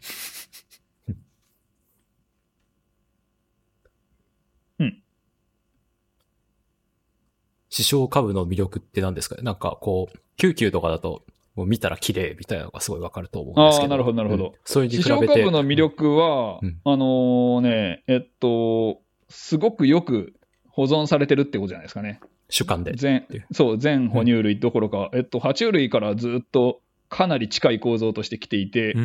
えっと、もうなパラベントリキュラー周辺のさ切片を見せられたら、それがマウスなのか人なのか区別つきにくいぐらいですよ、多分めちゃくちゃ似てますね。おおあの、真ん中にこう穴が開いててってことですか？そうそうそうそう、第三脳室あって、うん。周りにこう、あ、この、これ、これ、いかにもパラベントリキュラーっていう感じの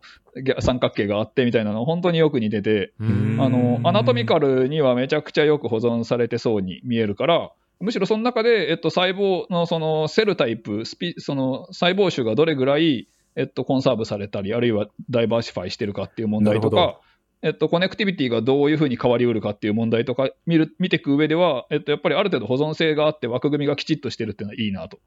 いうのと、まあ、やっぱマーカーがいいですよね。その、それぞれのほいろんなホルモンとうんうんうん。か neuropeptide で、えっと、細胞の種類見ていくことができるから、あの、とってもその点は使いやすいかなっていうのと、まあ、あとやっぱり全身との絡みですかね。えっと、いろんな、その体温にしても、えっと、発熱にしても、えーえ免免疫の制御にしても、いろんな、あの、あるいは交感神経、副交感神経の制御にしてもそうなんですけど、全身性との絡みがすごく出やすいので、えっと、まあ、脳だけ見てるっていうよりは、もうちょっと広いスコープに届きやすいっていうのが、あの、まあ、どうして、なんでこんな方向性を強調しないといけないかっていうと、うちの研究所で脳をやってる人っていないんですよね、あんまり。うん、そうですよね。えっと、うん、うちはそのブレインの研究所ではないから、え研究所的にはむしろ他の臓器をやってる人たちの方が圧倒的に多くって、うんそういう中でブレインサイエンスをある程度、ブレインサイエンスっぽいことをある程度やろうとすると、どうしても、えっと、他の、他の臓器との関係とか、えーもっと大きい、えっと、臓器脳の連関の中で自分はどこを捉えてるかっていう、どうどう捉えてるかっていう、そういう視点が絶対必要になるという感じです。なるほどちなみにその研究所でじゃあ、ジョブのオープニングが出てた時は、神経科学はそんなにスコープに入ってない形で募集があったんですか？えっと、具体的には書いてなかったけど、脳っていうキーワードはどっかに入ってたと思います。で、うんえっと、その時の、僕が、えっと、受けたのは2017年の3月ぐらいの選考なんですが、はい。その時は、えっとね、ブレインの人を取りたがってるっていうことは聞いてました。噂としてはうん。なるほど。あ、それはなんかうん今井さん抜けるからみたいな感じなんですかね。そうです、そうです。まさに、えっと、今井くんが抜けて、あと、花島さんが抜けて、永楽さんが抜けることが決まってて、この3人って、まあ、3人とも脳に関係してるんですけど、うん永楽さんはオルガノイドだけど。で、えっと、もう、なので、えっと、研究所としては、少しは neuroscience というか、あのニューロンを触ってる人が欲しいっていうのは絶対あったと思うので、うんえっ、と、それは狙ってましたね。うん、狙ってましたねって言っても、実はそんなに来る気じゃなくって、僕は。と。面接を、そう、面接を受ける時点までは別にそん全然本気じゃなかったんですね。と、とりあえず応募、応募があったからとりあえず出すかという感じで、むしろ妻の方が、えっと、ここの研究所に向いてると思ったの。で、彼女は発生生物学というか、うん。まあ、スステムセルとかやってたので、うんと向いてると思って、なんで、まあ、ジョイントで、えっと、狙っていて、えっと、2人ともチームリーダーに募集かかの、2件チームリーダーが募集されてたので、とりあえず、まあ、揃って出してみたんですけど、えっと、妻の方はちょっとダメだったんですけど、チームリーダーとしては。えっと、割とジョイントで一緒に来るってことに理解があったっていうのが、一番ここに来た理由かな。う。うんん。なかなか大学で探すとなかなか難しいですよね、それがね。ううん。ん。うん。ちなみに、ルオラボでこう一仕事終わった後ってもう日本一択だったんですか？なんかあれだけこうインフルエンシャルな仕事を出してたら、むしろなんかアメリカで全然声かかりそうというか。いやー、えっとね、基本的には日本に戻ろうとしてましたね、僕は。うん。えっと、あんまりアメリカにずっと生涯アメリカで暮らすっていうビジョンはあんまりなくって、うーん。うん。えーっと、まあ日本に戻ろうかなと思っていたけど、意外と戻れないんだなっていうところで、えーその、まあ出せるところが極度に少ないですよね、日本って。うんアメリカでポスドクしてて、日本でポジション探そうと思ったら、あの知り合いの先生とかになんかこう、助教とか講師とかで呼んでもらうんだったらまだともかくとして、そんな先生もいないわけですね、僕には。知り合いの先生とかほぼいないので。えーっと、やっぱりさ、それってさ、やっぱり、あの、自分が育った大学院時代に、えっと、やっぱ国内であんまりこう学会活動とかしたことないんですよね。だから知り合いの先生ってほぼ作りようがなくって、坂野先生の。うん、坂野先生のスタンスとしては、国内学会には行くなと。なんか、お金がもったいないから行くなみたいな。なんか学会というのはゴードンカンファレンスとかキーストンシンポジウムとかのことを指していて、で、えっと、少なくともなんか、ネイチャーとかサイエンスとかのエディターが来てないような学会で発表するなみたいな、なんかそういううん スタンスだったんですよね、まず。だから国内学会にほとんど行けてなかったので、えっと、自分の本当に近い分野の先生以外とは知り合う機会がほぼないと。なるほどとい。うことで、で学生時代に知り合った先生で、数少ない知り合った先生の一人が東原先生で、うんそれも、えっと、ゴードンカンファレンスで、たまたま、えっと、隣の部屋だったからなんですよ。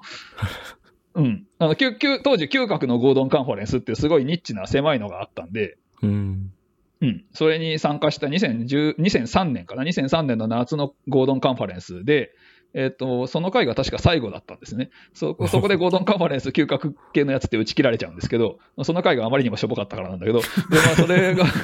そのしょぼかった回にちょうど僕は参加していて、で、えっと、横に、えっと、東原先生がいて、あと、えっと、まだ当時は Zach Mainen のところでポスドクされてた内田先生、うん内田直さんが、うんいて、ちょうどあの、ラットの、えっと、 olfaction の two choi two choice test のはいはい be behavioralパラダイムができたよっていうポスターを横で発表されていて、うんおおと思って、うんと、という感じの学会だったんです。そこで、えっと、東原先生と結構ゆっくり話す機会があったのが、えっと、その後で、えっと、2013年に、えっと、エラトのプロジェクトが立ち上がった時に引っ張ってもらった理由かなと思うんですけど、本当ね、それぐらいしか人脈なかったんで、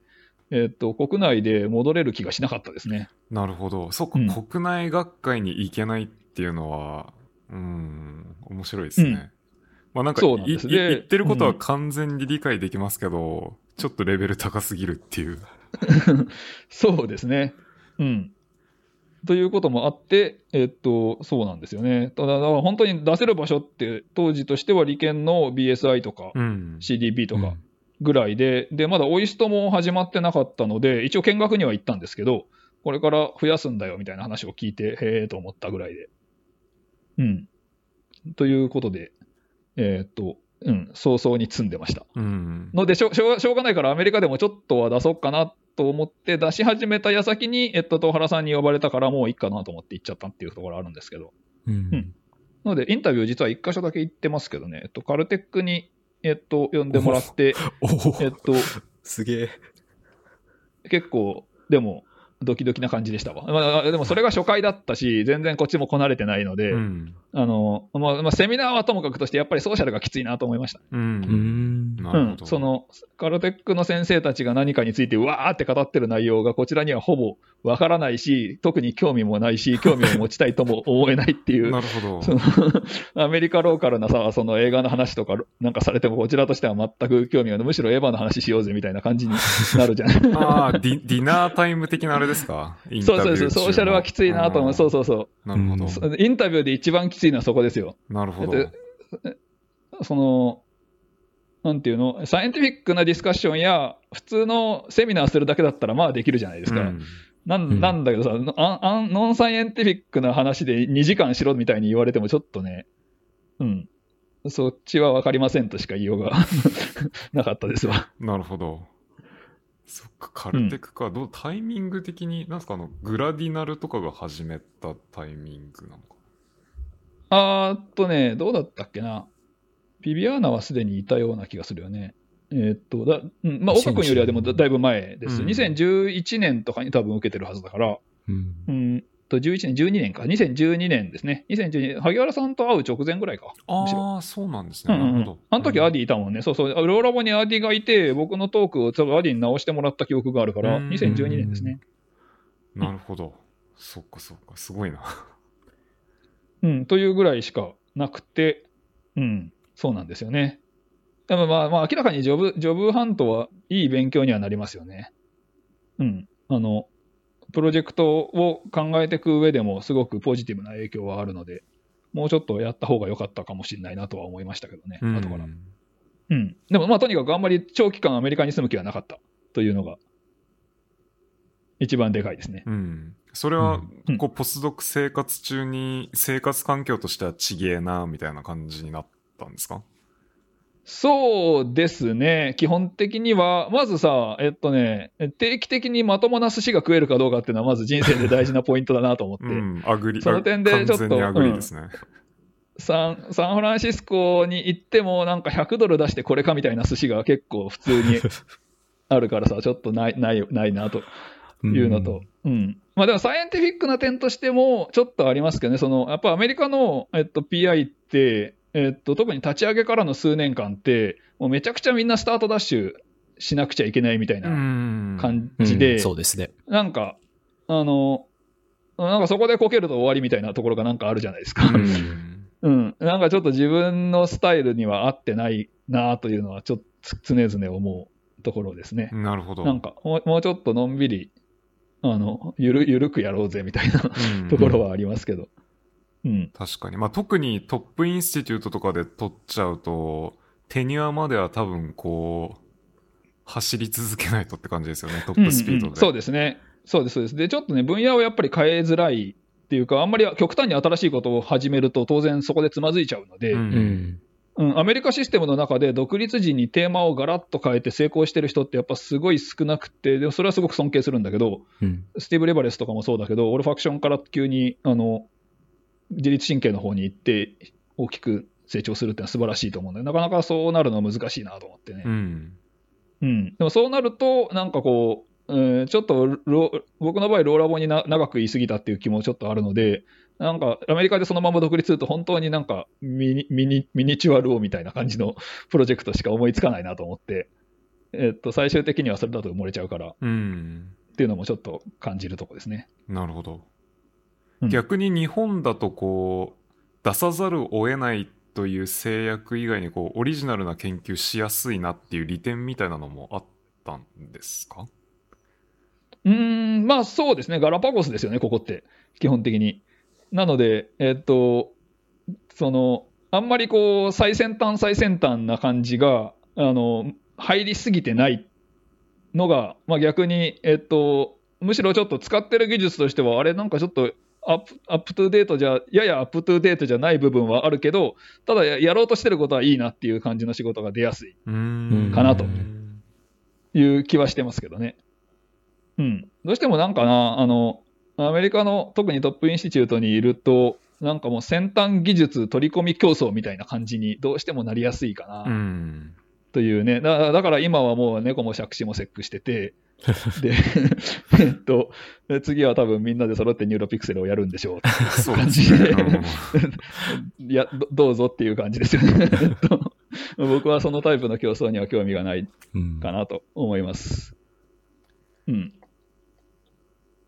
なるほど。まあ確かにこうメソッド的にはどんどん似通ってくるというか。そうですね。うんうん、ちょっとでもやっぱね、最近のニューロサイエンスはそれがちょっと顕著すぎるから、うん、それは怖いとこですよね。うん。なんていうの？一時期の、あの、の、 transgenic、ノックアウトマウスが出てきた頃の論文っていうのも、やっぱりみんな似通ってんだよね。なんかのスクリーニングして遺伝子見つけて、ノックアウトしたらこういう表現型が出ました。どうやみたいな。うん。論文がさ、山のようにネイチャーとかに出ていて、最初は、うわ、すげえみたいになるけど、やっぱり途中で飽きますよね。急速に。うん。それそれと同じ傾向は今の neuroscience の論文のスタイルにもかなり言える部分はあって、まあ、結局最初にさ、どのニューロンに着目して何するかっていう部分でほぼ勝負は決まってて、それ以外に使うパッケージって大体一緒っていう、うんうん、ところはありますかね。そうですね。不満、不満、うん不。満、不満ではないんだけど、これでいいのかなって思う部分はあります。ちょっとダイバーシティがやっぱり足りてないかなとうん思いますけどね。確かに。まあなんか、最初の入りのビヘビアめっちゃ面白いけど、その後のスタイルは見たことあるなっていう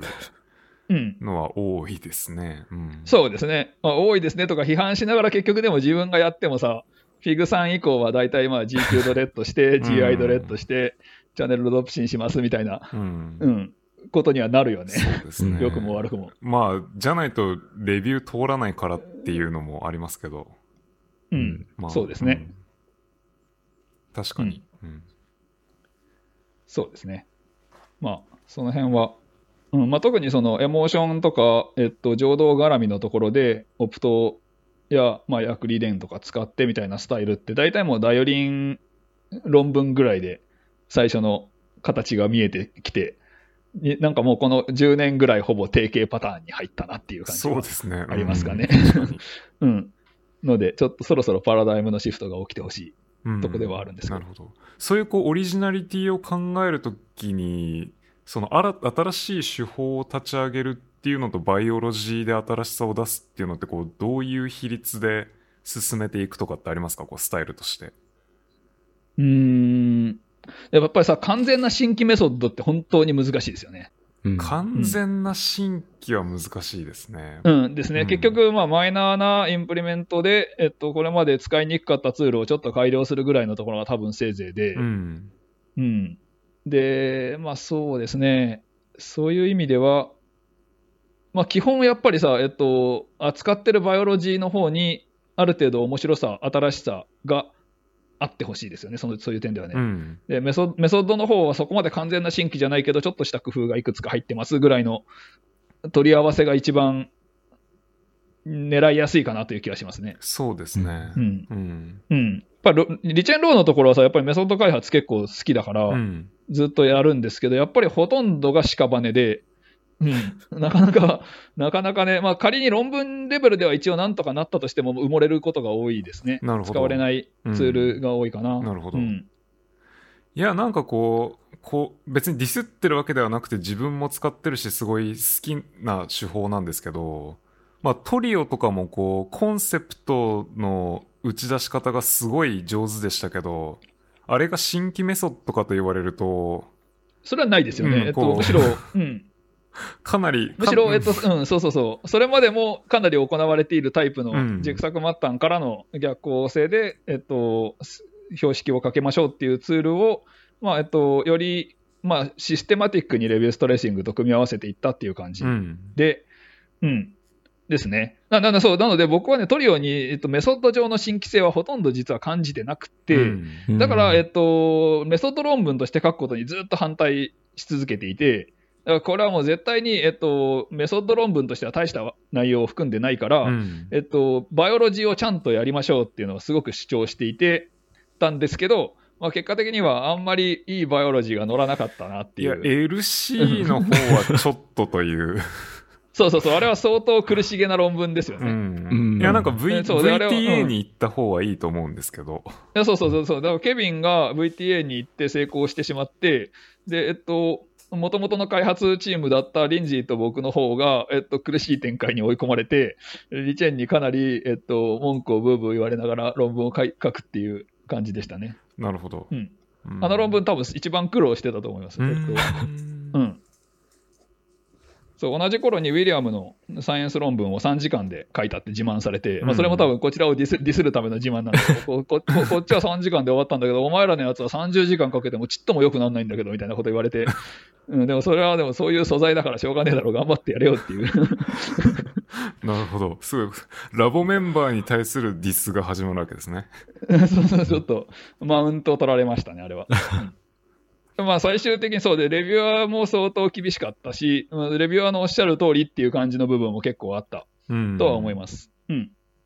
まあ一人のレビュアーは、これはまあ非常にマニアックな回路を記述しているだけで、特に新しさはないから、 Journal of Comparative Neurology に行けば、もっとちゃんとしたレビューをもらえるだろうみたいなコメントで、まあ 実際、まあ確かにそういう要素はその通りにあるなとは思って、うん。まあそれはその通りなんだけど、でも技術的にはこういう点に advance もあるんだよみたいな反論をするしかないよね、基本的うには。ん。うん。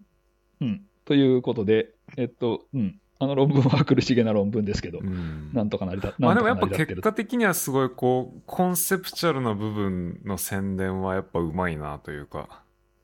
そうですね。うん。うん。やっぱそれはうまいですねん名前をつけて、こう、誰でも覚えてる論文になるっていうあたりもすごいストラテジーを感じますし。うん。うん。すごいですね。うんじゃあその手のこう、ツール開発も今は結構されてる感じ？いや、それがなので、はいえっとね、あんまり今は進んでなくって、えっと、まあ、シークレットがシークレットになってるので、えっと、そうシークレットという手法は一応ツール開発側の手法だったんだけど、あんまりうまくいってなくて、うんえっとな、最近はすごくアクティブに進めてるのはあんまりないですね、今はね。なるほど。うんなんか、一部、レイビットシークと勝ち合ったみたいな。ああ、そうそうそうそう、えっと、レビットシーク的なのもやってますね。やってます、うんやってます。うん。あれはでもまあ、うん、レビットセックの論文は、あれ、そのバーコード載ってる意味があんまないくないですか、うんああの論文の中では少なくとも。えっと、レビウスを使ったっていう部分はいいんだけど、うんえっと、バーコードを載せて、1細胞1細胞を識別した意味があんまり感じられないですね。なんで、あれはまあ、えっと、 neuroscience としてちゃんと応用できたときに初めて価値が出てくると思うんだけど、うんまあ、えっと、そうですね。やっぱり、 seq が結構難しいよね。なかなか、日本で RNA セックニューロンで動かしてる人ってあんまり多くいなくって、やっぱりちょっと、まあ、先ほどの話と関連するのが、ややガラパゴス化していて、えっと、技術が入ってくるのが遅いんだよね。うーんので、うんアメリカだと今もう single cell seq バンバン回しますけど、うん日本でもちろん神経じゃなければね、バラすの比較的簡単だからいいんだけど、うんやっぱり綺麗にバラして、ちゃんとしたクオリティの seq を仕上げてくるってことになると結構大変。確かに大変ですそうですね。うん。まあ、 nucleu s に行っちゃうっていうそうです、そうです。うん。方向になんか今は adult のニューロンの人は言ってますけど。そうですね。うんので、そう、実はうちの研究所は、えっと、 seq としてはちゃんと取り組んでいて、えっと、もう 10X もそうすごい初期の頃から入れ入れてるし、え。えっと、まあ、最近もその、えっと、藤原さんの論文かな、えっと、えっと、毛根のはいはい。えーと発生発生の過程を追っかけた論文とかもしセックやりまくってますよね。結構、うんあのシングルセルセックめちゃくちゃよく使ってて、この研究所との相性は相当いいはずなんだけど、やっぱりブレインこ特有の難しさは結構あるなとは思ってますね。ううん。うんまあ、とにかく、そう、えっと、レビットセック論文に戻ると、えっと、そう、その、その、まあ、2, 点不満があって、一つは、えっと、これセバーコード入ってなくてよくねっていう部分と、もう一つは、あそこで見てるコネクションって何なのかってことが、ちゃんと describe されてないっていうか、えっと、まあ、ニューロンにおいてすら、 rabies で染まってるものが何なのかってことについては長いディベートがうん。あるじゃないですか。ありますそうですね。ましましまして、そのさ、本来の、えっと、天然では感染が起こらないようなところに無理やり感染させたときに、 rabies がどう振る舞うかっていうのは誰も知らないので、ううんん。うん。免疫細胞に感染する rabies っていうのが何をもって感染したのか、本当にコンタクトディペンデントだったのか、などなど、いろんな疑問が多分残ってるうん。かなと思います。もうちょっとベーシックな記述を、えっと、もうちょっと操作性の高い系でやんなきゃダメじゃないかなっていう気がしますけどね。そうですね。うんまあ少なくともなんかこう、グリアに免疫細胞つながってる電源の絵がこうあるとか。うんうんうん。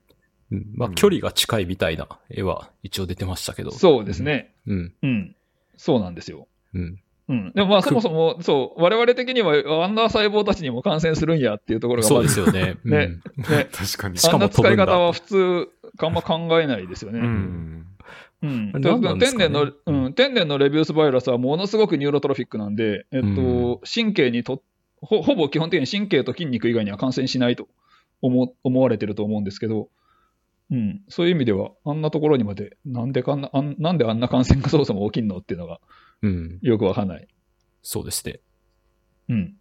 TVA 発言がリーキーなのかなとか思っちゃいますよね。うんうんということで、そんなそうですね、そういうプロジェクトもやってたりはするんですけど、うんうんそんなにバリバリと進んでる状況ではないですね、なかなか。いや、ニューロサイエンスでの応用をすごい見てみたい手法だなそうですまさにうんうん。そうですね。僕、その、ちょっと研究の設定方法みたいなのに、また話がいっちゃうんですけど、よくその、大学院生ぐらいの頃にこう、先生のツイッターをこう拝見していて、どういうのがいい研究かみたいなので、その、寺田虎彦の科学者と頭を引用されてたのがすごい印象的だったんですけれども、今なんか、まあなんか、要はその、一見ダメそうなことでもガンガンやるみたいな。それでなんかこう見つかるみたいな話があって、それが今のやり方とちょっと違うのかなっていうふうに、さっき聞いてて思ったんですけど、つまりそのあんまり無駄なことはやらない。うーんとうん、それはね、そうでもなくって、えっと、そう、多分寺田虎彦が科学者と頭の中で強調してるのは、あの、頭が良すぎると、うまくいかない部分がたくさん見えちゃって、尻込みしてしまうという部分を多分結構強く指摘していて、で、えっと、で、その要素っていうのはね、えっと、多分みんなあると思うんですよ。ラボミーティングで、えっと、このプロジェクト、次はこんな感じのことやりたいと思いますみたいなことを言うと、頭の良い人は、でもそれにはこの問題もある、この問題もある、この問題もあるみたいな、えっと、ネガティブな要素をたくさん列挙されて、えっと、ああ、そっか、ダメか、みたいになっちゃうんだけど、意外とやってみると、そのネガティブだった要素っていうのは、そんな大した問題じゃないことが後に分かって、えーむしろ、えっと、もっと本質的なつまずき方っていうのは、もっと先で起きる部分が見えたりして、えーじゃあどう、どうすればよかったのかってことが見えてきたりするってまあ、そういうことを多分言っていて、うん。そういう点では、えっと、今でもそう思います。あの、割とラボメンバーとかが、あの、こういう研究やりたいですって言ったときに、僕としては、でもそれはもうちょっとなんかこういう点で新しさがないよとか、あるいはこういう点で問題があるよみたいなことを、まあ、ぼ僕の方もついつい言っちゃうんだけど、まあ、それでも、えっと、いや、でもこれは大事だっていうふうに本人が思うんだったら絶対やってほしいと思いますけどね。うんうん。えっと、それで、えっと、僕が間違ってて、その先に正しい答えがあったら、その方が嬉しいじゃないですか。うんうんなので、まあ、あの、そういうことで、えっと、うん、必ずしも、あの、無駄なことにはなってないと思いますけどね。うんうん。そうですね。うん。まあ、やっぱり何が無駄かって、あれじゃないですかね。えー論文にと、通らない論文を出し続けるとか、そういうのまず基本的に無駄ですよね。時間の使い方としては。えっと、き記念投稿を繰り返すとかね。えっと、あるいは、ななんだろう。あの、うん、その、えここをそんなにもうやんなくてよくねみたいなところをずーっとひねくり回しちゃうとかね。そういうところを早めに抜け出したらいいかなっていうふうにはうんん思うとこですけどね。論文のメッセージとしてあんまり変わらない。うんそうですね。うん。うん。なるほど。そういうことか。まあ、その、やっぱ自分の強みと、うんえっと、ラボの強みが一番うまく生きる形になってるかどうかっていうことはすごく意識しますね。なるほど。うんうん。だと思います。ちょっと科学者と頭最近読んでないから忘れちゃいましたけど。でもいいいいですよね。あのあの文章はね。てか、うんあの文章に限らずですけど、寺田さんの文章はすごく読みやすくて。いやすごくえうん。100年後に読みやすい文章を書くって結構難しいと思うんですよ。そうですね。ううんんなるほど。自確かに分、自分のさ、ブブログみたいなものを仮に書いたとしてさ、100年後に読めるかって言ったら多分読めないうんので、うん、そうすると寺田虎彦がいかにすごいかっていうのがよくわかるなとうん。思います。なるほど。ちょっと関連して、今、ラボで ongoing で動いてるプロジェクトって、どれぐらいの割合でこうボトムアップで、どれぐらいがこうトップダウンというか？うん。うーんと、えーっと、基本的にはね、ボトムアップ2でトップダウン1ぐらいだと思う。うーん。ううんん。。あと一応ラボとしては、大体まあ、視床下部周りで、大体こう、社会行動なり、え養育行動なり、えっと、何かしら、あのーまあそういった方向性を持ってますよっていうことはもちろんあらかじめメッセージとしては出していて、うんその上で、えでもこういうことやりたいんですけどっていうのが来たら基本的にはそれ、うんいいんじゃないっていう感じでうん。受け入れてるので、割とボトムアップ要素多いかなと。思います。うーんうんので、そうですね、完全にトップダウンでやってたのって、まさにそのさっき言ってた授乳とか出産とかのプロジェクトは、えっと、僕がやりたかったから、トップダウンでこれやろうぜみたいな、はあはあやってたんですけど、うん。まあ、あとはわりかしスポンティニアスになってるなっていうのと、あの、先ほどもちょっとか言ったことと関係するんで、うちの研究所って基本的にはポスドクさんが多いんですけど、うんうんどうしてポスドクさんが多くなるかっていうののし仕組みの一つが基礎特なんですよ。理研の基礎特別研究員。うんこれがね、めちゃくちゃ優秀なシステムでうん、まあ、給料がいいじゃないですか。そうですね。うん。だからさ、いろんな大学にいる人たちにとって基礎特を取って理研に来るっていうのは、まあ、確実にいいモチベーションがもうあらかじめ与えられてるからこれで結構人材が集まりやすいし、循環しやすいっていう、まあ、あと基礎特取っちゃうと、まあ、基礎特終わったらもうポスドクとしてはもうそれぐらいでいいんじゃないっていう感じがどうしてもあると思うので、ああとはどこかにもうあのポジション取るなり、えっと、大学の先生になるなりしてくださいという感じで、うん。うん。あの、まあ、そういう意味では割と性の循環回ってんのかなと思います。それもなんかこう学習みたいな感じでプロジェクトを書いて応募するんですか？そうです、そうです。うん。あの、受け入れ研究室を決めて、で、まあ、そこの先生と相談しながらプロジェクトを練って、うんえっと、応募するんだけど、どうしてもその、完全にトップダウンでこれをやれみたいな話にはなりにくいんだよね、この構造だとね。でえっと、応募してくる側の人がむしろ自分はこういうことしたいんだけどっていうのがかなり核としてあるっていう状況なので、うんうんうん。うん、割と、あの、それがラボのダイバーシティというか、研究のダイバーシティを広げる上ですごく役立ってるかなと思います。うんうんなるほど。それはいいですね。で、優秀な人がこう、お金を持って入ってくるわけですもんね。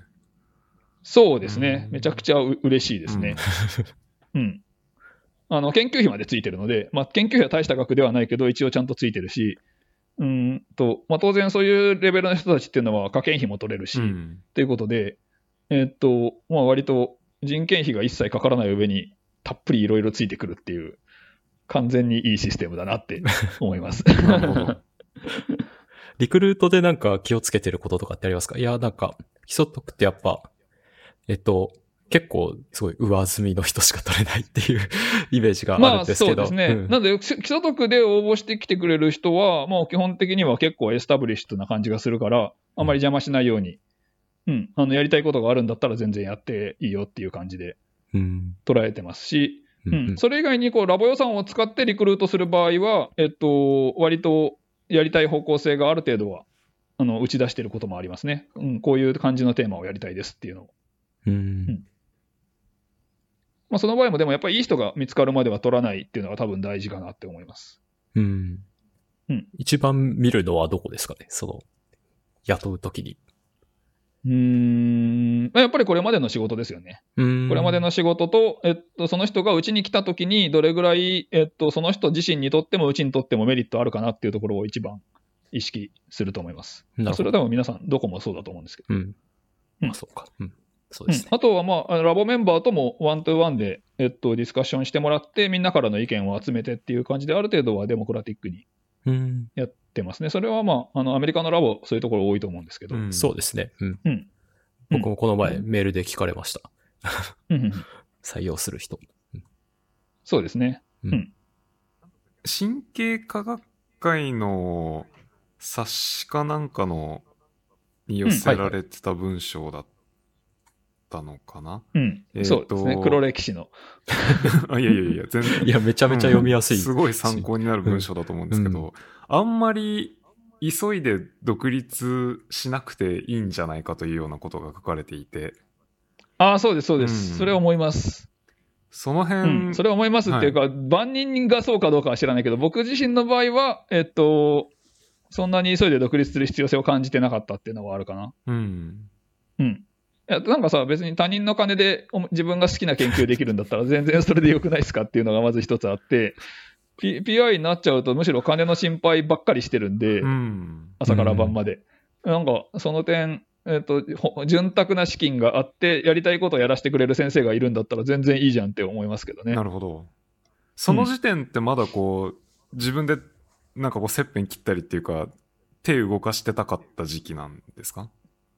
あもちろん、もちろん。うん今でもした動かしたいですよ、うん結構。うん。でも、さすがにちょっとさ邪魔になってきたから、しょうがないから、ジェノタイプしかしてないんですけど、えっと、うん、本当は、あの、じ実験はすごく好きなんで、やれ、やりたいですけどね。うん。うんなるほどな。まあ、ともかく、えっと、そう、いいタイミングっていうのは、あの、あると思うんで、えっと、今、今すぐど、なんなんていうの、例えばそのアメリカ型だと、ポスドク終わったらもうすぐ独立か、すぐ独立かアカデミアを離れるかのまあ2択ぐらいっていう感じに。なりやすい。セカンドポスドクって結構少数派というか。うんうん。ので、まあ、それ以外のキャリアパスがあんまりないっていうのは、あそれはむしろあんまり健全ではなくって、うんえっとまあ、逆に日本は、えっと、すぐ独立したい人向けの場所がなさすぎるっていうのも、これまた健全ではないんだけど、そうですね。うんうんえっとまあ、逆に日本には、えっと、中間管理職的なポジションは結構あるし、うん。えっとまあ割り割りかしちゃんとそういうところでうまくやってくれる人っていうのがなかなか貴重だったりするから、うん。むしろポジションは意外とあると思うので、あの今すぐ独立するのがいろんな状況から難しいなってなった場合に、やっぱりワンクッション置いてみるっていうのは全然ありな選択肢で、それによって得られるそのスコープの広がりっていうのもも大事だよってことを一応ちょっと強調したかったっていう感じですね。うんうんうんどうしてもそのポスドクラボのポスドク時代に培った技術だけっていうのは基本的にその一次元で何かあの絵を描こうとしてるみたいな状況があるんですけど、うんもう一つ軸ができると二次元になるんで、だいぶ広がりが出るっていう、そういう要素はまああるかなとは思いますね。ちょっと自分を正当化するための言い訳かもしれない。うん。うん。なるほどな。うん。ありがとうございます。うん。ということで、えーっと、ということですよ。うんな。ので、えーっと、まあ、お二人ももし日本に戻ってくるチャンスがあったら、えーっと、いきなり独立するもよし、ワンクッション置くもよしとうん。いう,、いう感じだと思いますけどね。まあでも、その、ど、どのステージ、ど、どういうフェーズにおいても、まあ楽しくやれるかどうかが一番大事ですよね。うやっぱねん。うんそうそうですね。うん。まあ、まあ、パーフェクトに楽しい場所っていうのはどこにも多分ないけど、まあそこそこ楽しくやれるかどうかっていうのは結構大事ですからね。うん。うん。うん。そういう意味では僕は、えっと、エラトと原時代も楽しく過ごさせてもらって、うんまあ飲み会が多すぎたなとは思いますけど。うんなるほど。うん。うん、あとまあソフトボール大会があったのがね、ちょっとね、あの自分的にはアンアクセプタブルな。なるほど。それは参加必須なんですか？あえっと、応援は必須、参加はなかったです。僕は、えっと、あのね、と当時、東原ラボは、えっと、1軍、2軍、3軍までソフトボールチームを持っていて、つまり、おラボメンバーだけで、えっと、3チーム組めたんですよ。なるほど。へえ。うん、すエラトもあったから、すんごいたくさんいたんだ。うん。なんだけど、僕は、えっと、3軍にすら入らず応援係。でも一応、みんなお揃いのさ、なんか1級入魂とか書いた T シャツ、1級の級は嗅覚の級でね、はい。1級入魂って書いた T シャツとかを着て、なんかみんなでうやりましたよ、応援を。うん。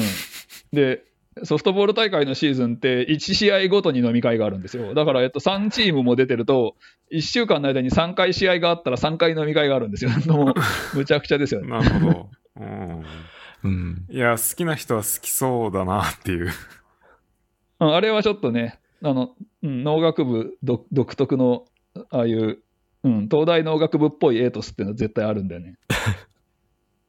うん。うん。まあ、うん、まあまあえっと、そう、理学、そう、理学部出身の僕的にはちょっとそういう sticky なのはちょっとご勘弁願いたいと 思うので、えっと、そう、ソフトボール大会のない場所で行きたいですねう。ん。なるほど。うん、いや、宮道さんみたいにこう、人の金で好きな研究ができるって、なんかそんなにないのかなというか。まあ確かに。なんか割とこう、周りの人とかもいてても、すごいこう、ポスドクで留学してきていい仕事して、で、結構日本のなんかこう、助教みたいな感じで帰ったりとかっていうケースの方が多分多いじゃないですか。そうですね。エラと TL みたいなそこそこ自由度高く自分の好きな研究ができるというよりは。ってなると、こう、中間管理職的な雑用に忙殺され、で、ネタはこう、応募数のネタをやらざるを得ず、結構、なんていうか、どの程度楽しみがあるのかなっていうポジションの人も多いなというそうですね印象があるの。で。やっぱりそれを、うんそうですね。そこをやっぱり応募スとの相性が絶対大事ですよね。う。うんん。のでね、外から見てるだけだとわからない部分が多分たくさんあるから、ううん。ん。やっぱそこは難しいとこですよね。なるほど。うん。もちろんもちろん、そういう形で、えっと、ワンクッション置いてうまくいってる人もたくさんいるし、ううん。ん。えっと、結構アン、アンハッピーな状況になっちゃうっていうケースも結構あるだろうしっていうことですね。なるほど。うん。うん。いやー、どうなりますかね、我々は。いやうん。ー、まあ、どうなんですかね。どうでしょうね。うん、この1、2年でどれくらいデータが出るかで決まるんだろうな。え、宮脇さんはさ、アメリカで独立したいんですか？うーん。あまあ、萩原さんはなんか自由人って感じがするから、まあ、どこでもいい。あ僕はどこでもいいですね。あの、うん University of Oklahoma とかには行きたくないですけど、そうなんだ。はい。海、海沿い、まあ東か西ならいいかなっていう感じですかね。うんうんうん。まあヨーロッパも楽しいし、う。うんん。宮脇さんの場合はどうなんですかね、えっと、池谷先生のラボのご出身の方々って、割と留学先でいい仕事された後日本に戻ってきてる人が多いのかなっていう印象をうん、そうですね。そして、持ってるんですけど。うん、宮廷大の薬理学教室に行くみたいな。うんう。んわかりやすい。うん。そうですね。高橋さんぐらい外に残ってるのは？うーんと、あと、橋川さんですかね。ああ、うんスチューバンとこの。うん。うん、そっかそっか、うん確かに。高橋さんはボルドーに行かれて。うん。あとまあ、藤沢先生もまあ、池谷先生の教え子といえば教え子になるのかな。うん。うん。そうですね。うん。まあ、そうですね。どこに行くかは、まあいろいろな事情が絡み合ってしまうので、うん。そうですね。うんその時の状況によるかなといううん。感じはしますけど。希望は特にないですね、でも。うん。どこでも。あそうなんだん。あの、どこでも行け、行ける楽しく働けるところであれば。まあ、うん。アメリカに住んでる方が新鮮さが多いという意味で楽しいですけどね、まだ。うん。ただなんかこう、まうん。あそれこそご飯合わないなとか、あとなんかこう、うんうん 公共サービスもちょっと、まだその、順応しきれてないというか、なんて言うんでしょう。うんうんあの、もうちょっとこう、寛容にいかないとこう、ストレス溜まるところがあるので、まあそういうところあんまり合わないなっていうのはありますけど、うん、まあ、そう毎日、ですね。うん、面白さは、こっちの方があるなっていう気はしますね。うんうんううんん。大体こちらでは聞こうと思ってたことは聞けた感じかな。うん、そうですね。この最後の利根川スタイル的なのは、まあ、若干回収された感じはありますけど、そうですね。なんか、どういうふうに問いを立てるかっていうのが、うん。うんうん結局、利根川先生スタイル、というわうん。けではないんですよね。利根川先生スタイルっていうわけでもなさそうですね。うん利根川先生のスタイルって呼ばれてるものは基本的にはダルベッコの教えですよね。おそらく。うん。あの、うん利根川さんの師匠のダルベッコがまさにそういう、うんそういうことを強く言っていて、えっと、本当に本質的な問いだけを立てて、それ以外のことは一切やるなみたいな。うん。うん。それは、えっとね、利根川先生もそんな感じするし、利根川さんのラボにいたうちの元ボスのし坂野先生もうん。まさにそんな感じで、えっと、一時期には一つの問いしか持たないみたいなスタイルがありますね。今はこれが大事って、うん、こ今これが大事って決めたらそれ以外のことしないからさ、ラボメンバー全員でそれをやるからすごいラボ内がギスギスするっていう、うん。いう問題はあります。うん。ので、あんまり、うんあんまりそれが極端すぎるのもちょっと考えものかなとは思いますね。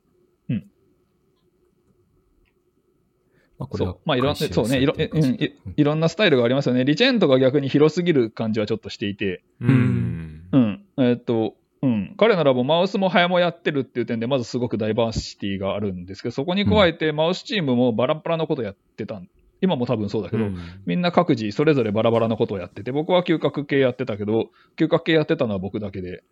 うん。あと、サイモンはセルマイグレーションやってたし、うん。えっと、うん。えっと、セバスチャンは、えっと、その、えっと、えーウィスカーのカラム形成とかやってたし、っていうことで、なんかみんなバラバラで、うん、ボシリカはツール開発やってたし、全然、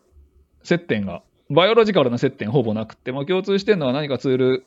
の部分で少し被ってる部分がうんあるっていう。うんまあ、最近はさらにひどいんじゃないですか？あの、プレフロンタルのイメージングをやってた、なんだっけ、うんヤン、ヤンローラ、さんヤンかなさんかな？あ、ヤンさん、うん。と、ちょっと喋る機会があったんですけど、もうリチュンはあの、単調の、単調の教科書を一人で書き上げてからは、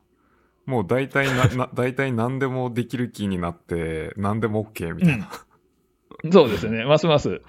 いや昔からその傾向はありますよ。うん。ある時なんか来て、マダムを使ったアイデアを一つ思いついたんだけどとか言い始めたんで、何かなって言ったら、なんか肝臓でって言って、肝臓の幹細胞で、ここでさ、C ミックを出してあげると、こういうコンペティションが起きると思うんだけど、どう思うって言われて、え、ニューロサイエンスじゃないんすか？って。ヘパトサイトでもいいって。なるほど。うん。うん。という感じなので、まあ、ある意味何でも OK なんだけど、ちょっと広すぎるかなっていう。うんう。ん。確かに。ラボのセンターはどこに行くんですかね、リチュンのとこは。うん。うん、ちょっと最近、あんまりこう、どこが軸なのかが分かんなくなってきてるかな。うん。まあ、もともとね、ハヤチームは多分回路形成の問題を中心に置いていて、うん嗅覚系を使ってそれをやっていくっていうのが、まあ最初にあったんですけど、うんで、えっと、その、そのニュアンスっていうか、その雰囲気っていうのは今でもそのテニュリンの論文とかにはマウスでも出ていて、あの、あ得得意的な回路形成のメカニズムっていうのをやってんだなっていうのがわかるんですけど、うんそれ以外の部分は、えっと、特別、なんか何でもいいのかなっていう いう感じですね。なんか、リチューンからは、その、研究の進め方的な部分で、まあ、アドバイスと言ったらあれですけど、こう、コアの精神みたいなところってこう伝わってたりするんですか？それこそその、利根川スタイルだったら、その central question だけをやれみたいな。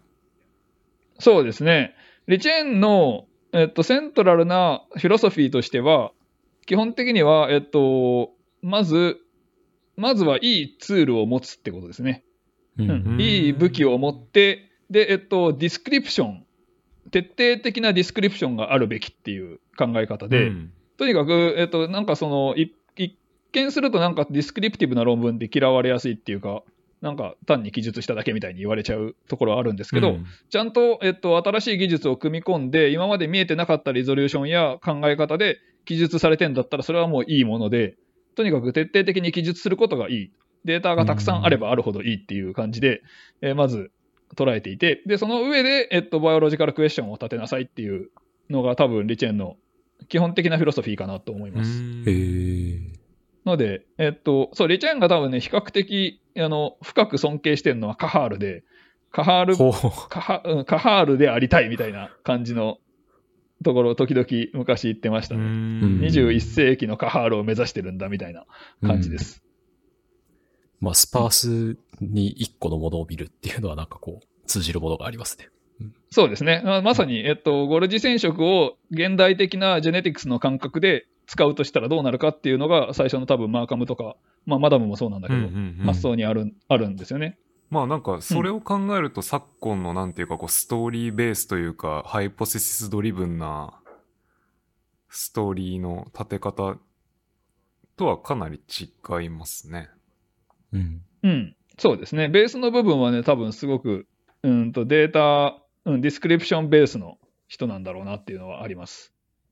うん。まあだから anatomy とかも好きだしっていうのがあるあると思うんですけどね。モうん morphology が基本的に好き。うん。うん。彼ね、ずーっとね、顕微鏡を見てるのが好きなんですよ。あの、ハエだ、ハエもずーっと顕微鏡でじーっと見てて、うん、これは面白いなとか言いながら 見てて、マウスの切片とかも渡すと、本当なんか1時間とか2時間とか顕微鏡部屋にこもってずーっと見てるんですよ。あ、自分で自分で観察する？自分で観察するのも大好きですよ。えっと、僕たちがいた頃は少なくとも切片を自分がこう解析、写真撮り終わって解析したら、もうリチェンにあげて、こんな感じの切片できたけどどうするっていうと、あ、見る見るみたいな感じで、へ来てーずーっと見てますね。うんこれはこうだとか。あ、こっちはこうなってんだ。面白いなとか言いながら、ずーっと見ていて、ある時スライドスキャナーを買ったら、えっと、スライドスキャナーで撮った画像をずっと見るようになるほど。なって、顕微鏡部屋にはあんまり来なうん 来なくななったんですけど、うん。うん。そっから生まれる研究テーマとかもあるんですか？あそれはあんまないですね。彼が好きで、うん、ずーっとその生データをたくさん見るのが大好きっていう。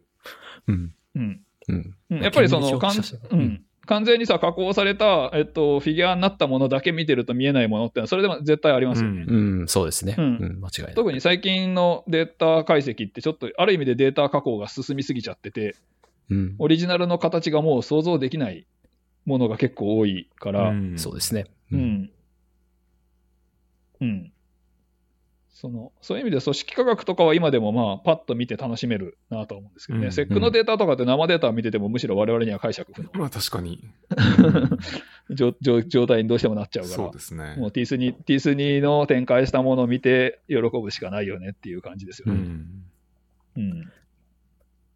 まあ、いろいろな醍醐味があるというか、見えないものを見せるみたいなのも楽しいっていうのはあるのかもしれないですけど。うんそうですね。うんそれは思います。まあでも僕も顕微鏡好きですね。うん画像永遠に見てられますね。うん。うんまあ、神経細胞ってまあ基本的に美しいので、うん形が。うん。うんああと血管も美しいです。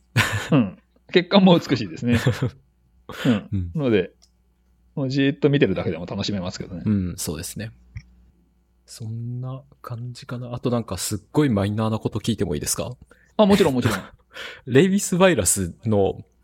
シュートタイプとレイビレイビスバイラスの日本での使い勝手の良さみたいなのってこう変わった感じしますか？おーうーんと、レストリクションはずっと前から変わってなくて、大幅には。うんえっ、と、まず、えっと、レビウスバイラス自体は、えっと、基本的にあの、佐渡株であれば P2 レベルで使える。ものでうん。で、えっと、まあもちろんデルタ G になってるので安全性は高いしっていうのはありますけど、ただまあ、えっと、大臣確認申請の対象にはなってます。特にどどの部分が大臣確認かっていうと、えっと、意外にもですね、TVA 受容体、鳥由来の TVA 受容体をマウスに出すっていう部分が、えっとね、マウスに、えっと、鳥のウイルスへの感染能を付与する実験に相当しているので、これはもうね、完全に大臣確認案件で、へえっと、そのさ、その、なんていうの、鳥ウイルスとかが感染してきて、で、変な変異が入るって、なんかよくわからない病原体ができたら嫌だから、はいはいはい。それはもう大臣確認で完全に封じ込める必要があるっていう。まあその部分が一つ。もう一つは、えっと、機能的なレビュース粒子を生体内で再構成してるっていう、まあ、グライコプロテインを出してうん。ウイルスをかけるっていう部分がもう一つ大臣確認の対象。でまあ、なので2点大臣確認が入ってるから必ずやらなくちゃいけなくて、うんえっとまあ、ちょっとしたコツはいろいろありますけどあの、書類仕事としてはめちゃくちゃ難しいわけではないです、別に。うん。うん、あの初めてだと多分面食らうかなって思うんですけど、誰か作ったことのある人のテンプレート見せてもらえれば、もうそれにほぼ従うだけで審査は通うんると思うんで、むしろその機関審査、つまりこの研究所に認めてもらうっていう部分は、これはもう機関の考え方がすごくあると思うので、うん。えっ、とまあ、利権はすごくあの理解があって、えっとうん。そのウイルスを使った実験みたいなのをどんどんやってっていいですよっていう立場から、すごく、えっと、おおらかにやってくれてるんだけど、場所によっては多分すんごく厳しい先。生たちがいて、えっと、こんな実験やってもらっては困るみたいなのがも、ものすごくクレームがつくから、すごく厳しく、厳しくしていって、っていうこともあるかもしれないですね。うん。まあ確かに、このご時世みたいなのもありますよね。うんまあ、それはともかく、かそう基本的には P2 ベアさえあれば、えっと、レビュース実験は使えるので、うん。えっと、レストリクション的にはそんなに厳しくないですね。でで、えっと、大学でやる場合、P2 ベア作るのって容易なので、うん。えっとまあ、ちょっとした申請出すだけで基本的には作れるはずです。ありがとうございます。なるほど。いや、はい、すごいそんな感じでは、ますね。まあ、ああの、アメリカでやる場合も似たようなもんですよね、きっと。うん。ありがとうございます。はい、そんな感じで良いと思います。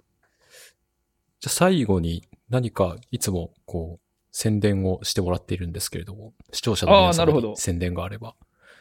そうですね、えーっとね、なんか変わった動物、できれば SPF のある変わった動物やりたいんだけどみたいな人をお待ちしてますね、うちは。うちはって私はね、えーっと、やっぱりその異種展開にはすごく興味を持っていて、えーでも、できればこう、これやりたいんだけどっていうのがある程度ある人が来てくれたら一番進みやすいだろうなっていうのは思っていて、どうしても僕一人でやってると、えっと、避ける時間っていうのはかなり限られちゃうので、うん、これセントリックにやりたいっていうものがある人が来てほしいなと思ってますので、えっと、いつでもコンタクトください。はい。お待ちしてます。はい、ありがとうございます。じゃあ、 show note の方に、宮道ラボのホームページとかも貼っておくので、まあ、そこかはいら、お願いしコンますタクト。してもらえればと思います。じゃあ今日はどうも3時間ありがとうございましたありがとうござい。ました。はい、ありがとうございました。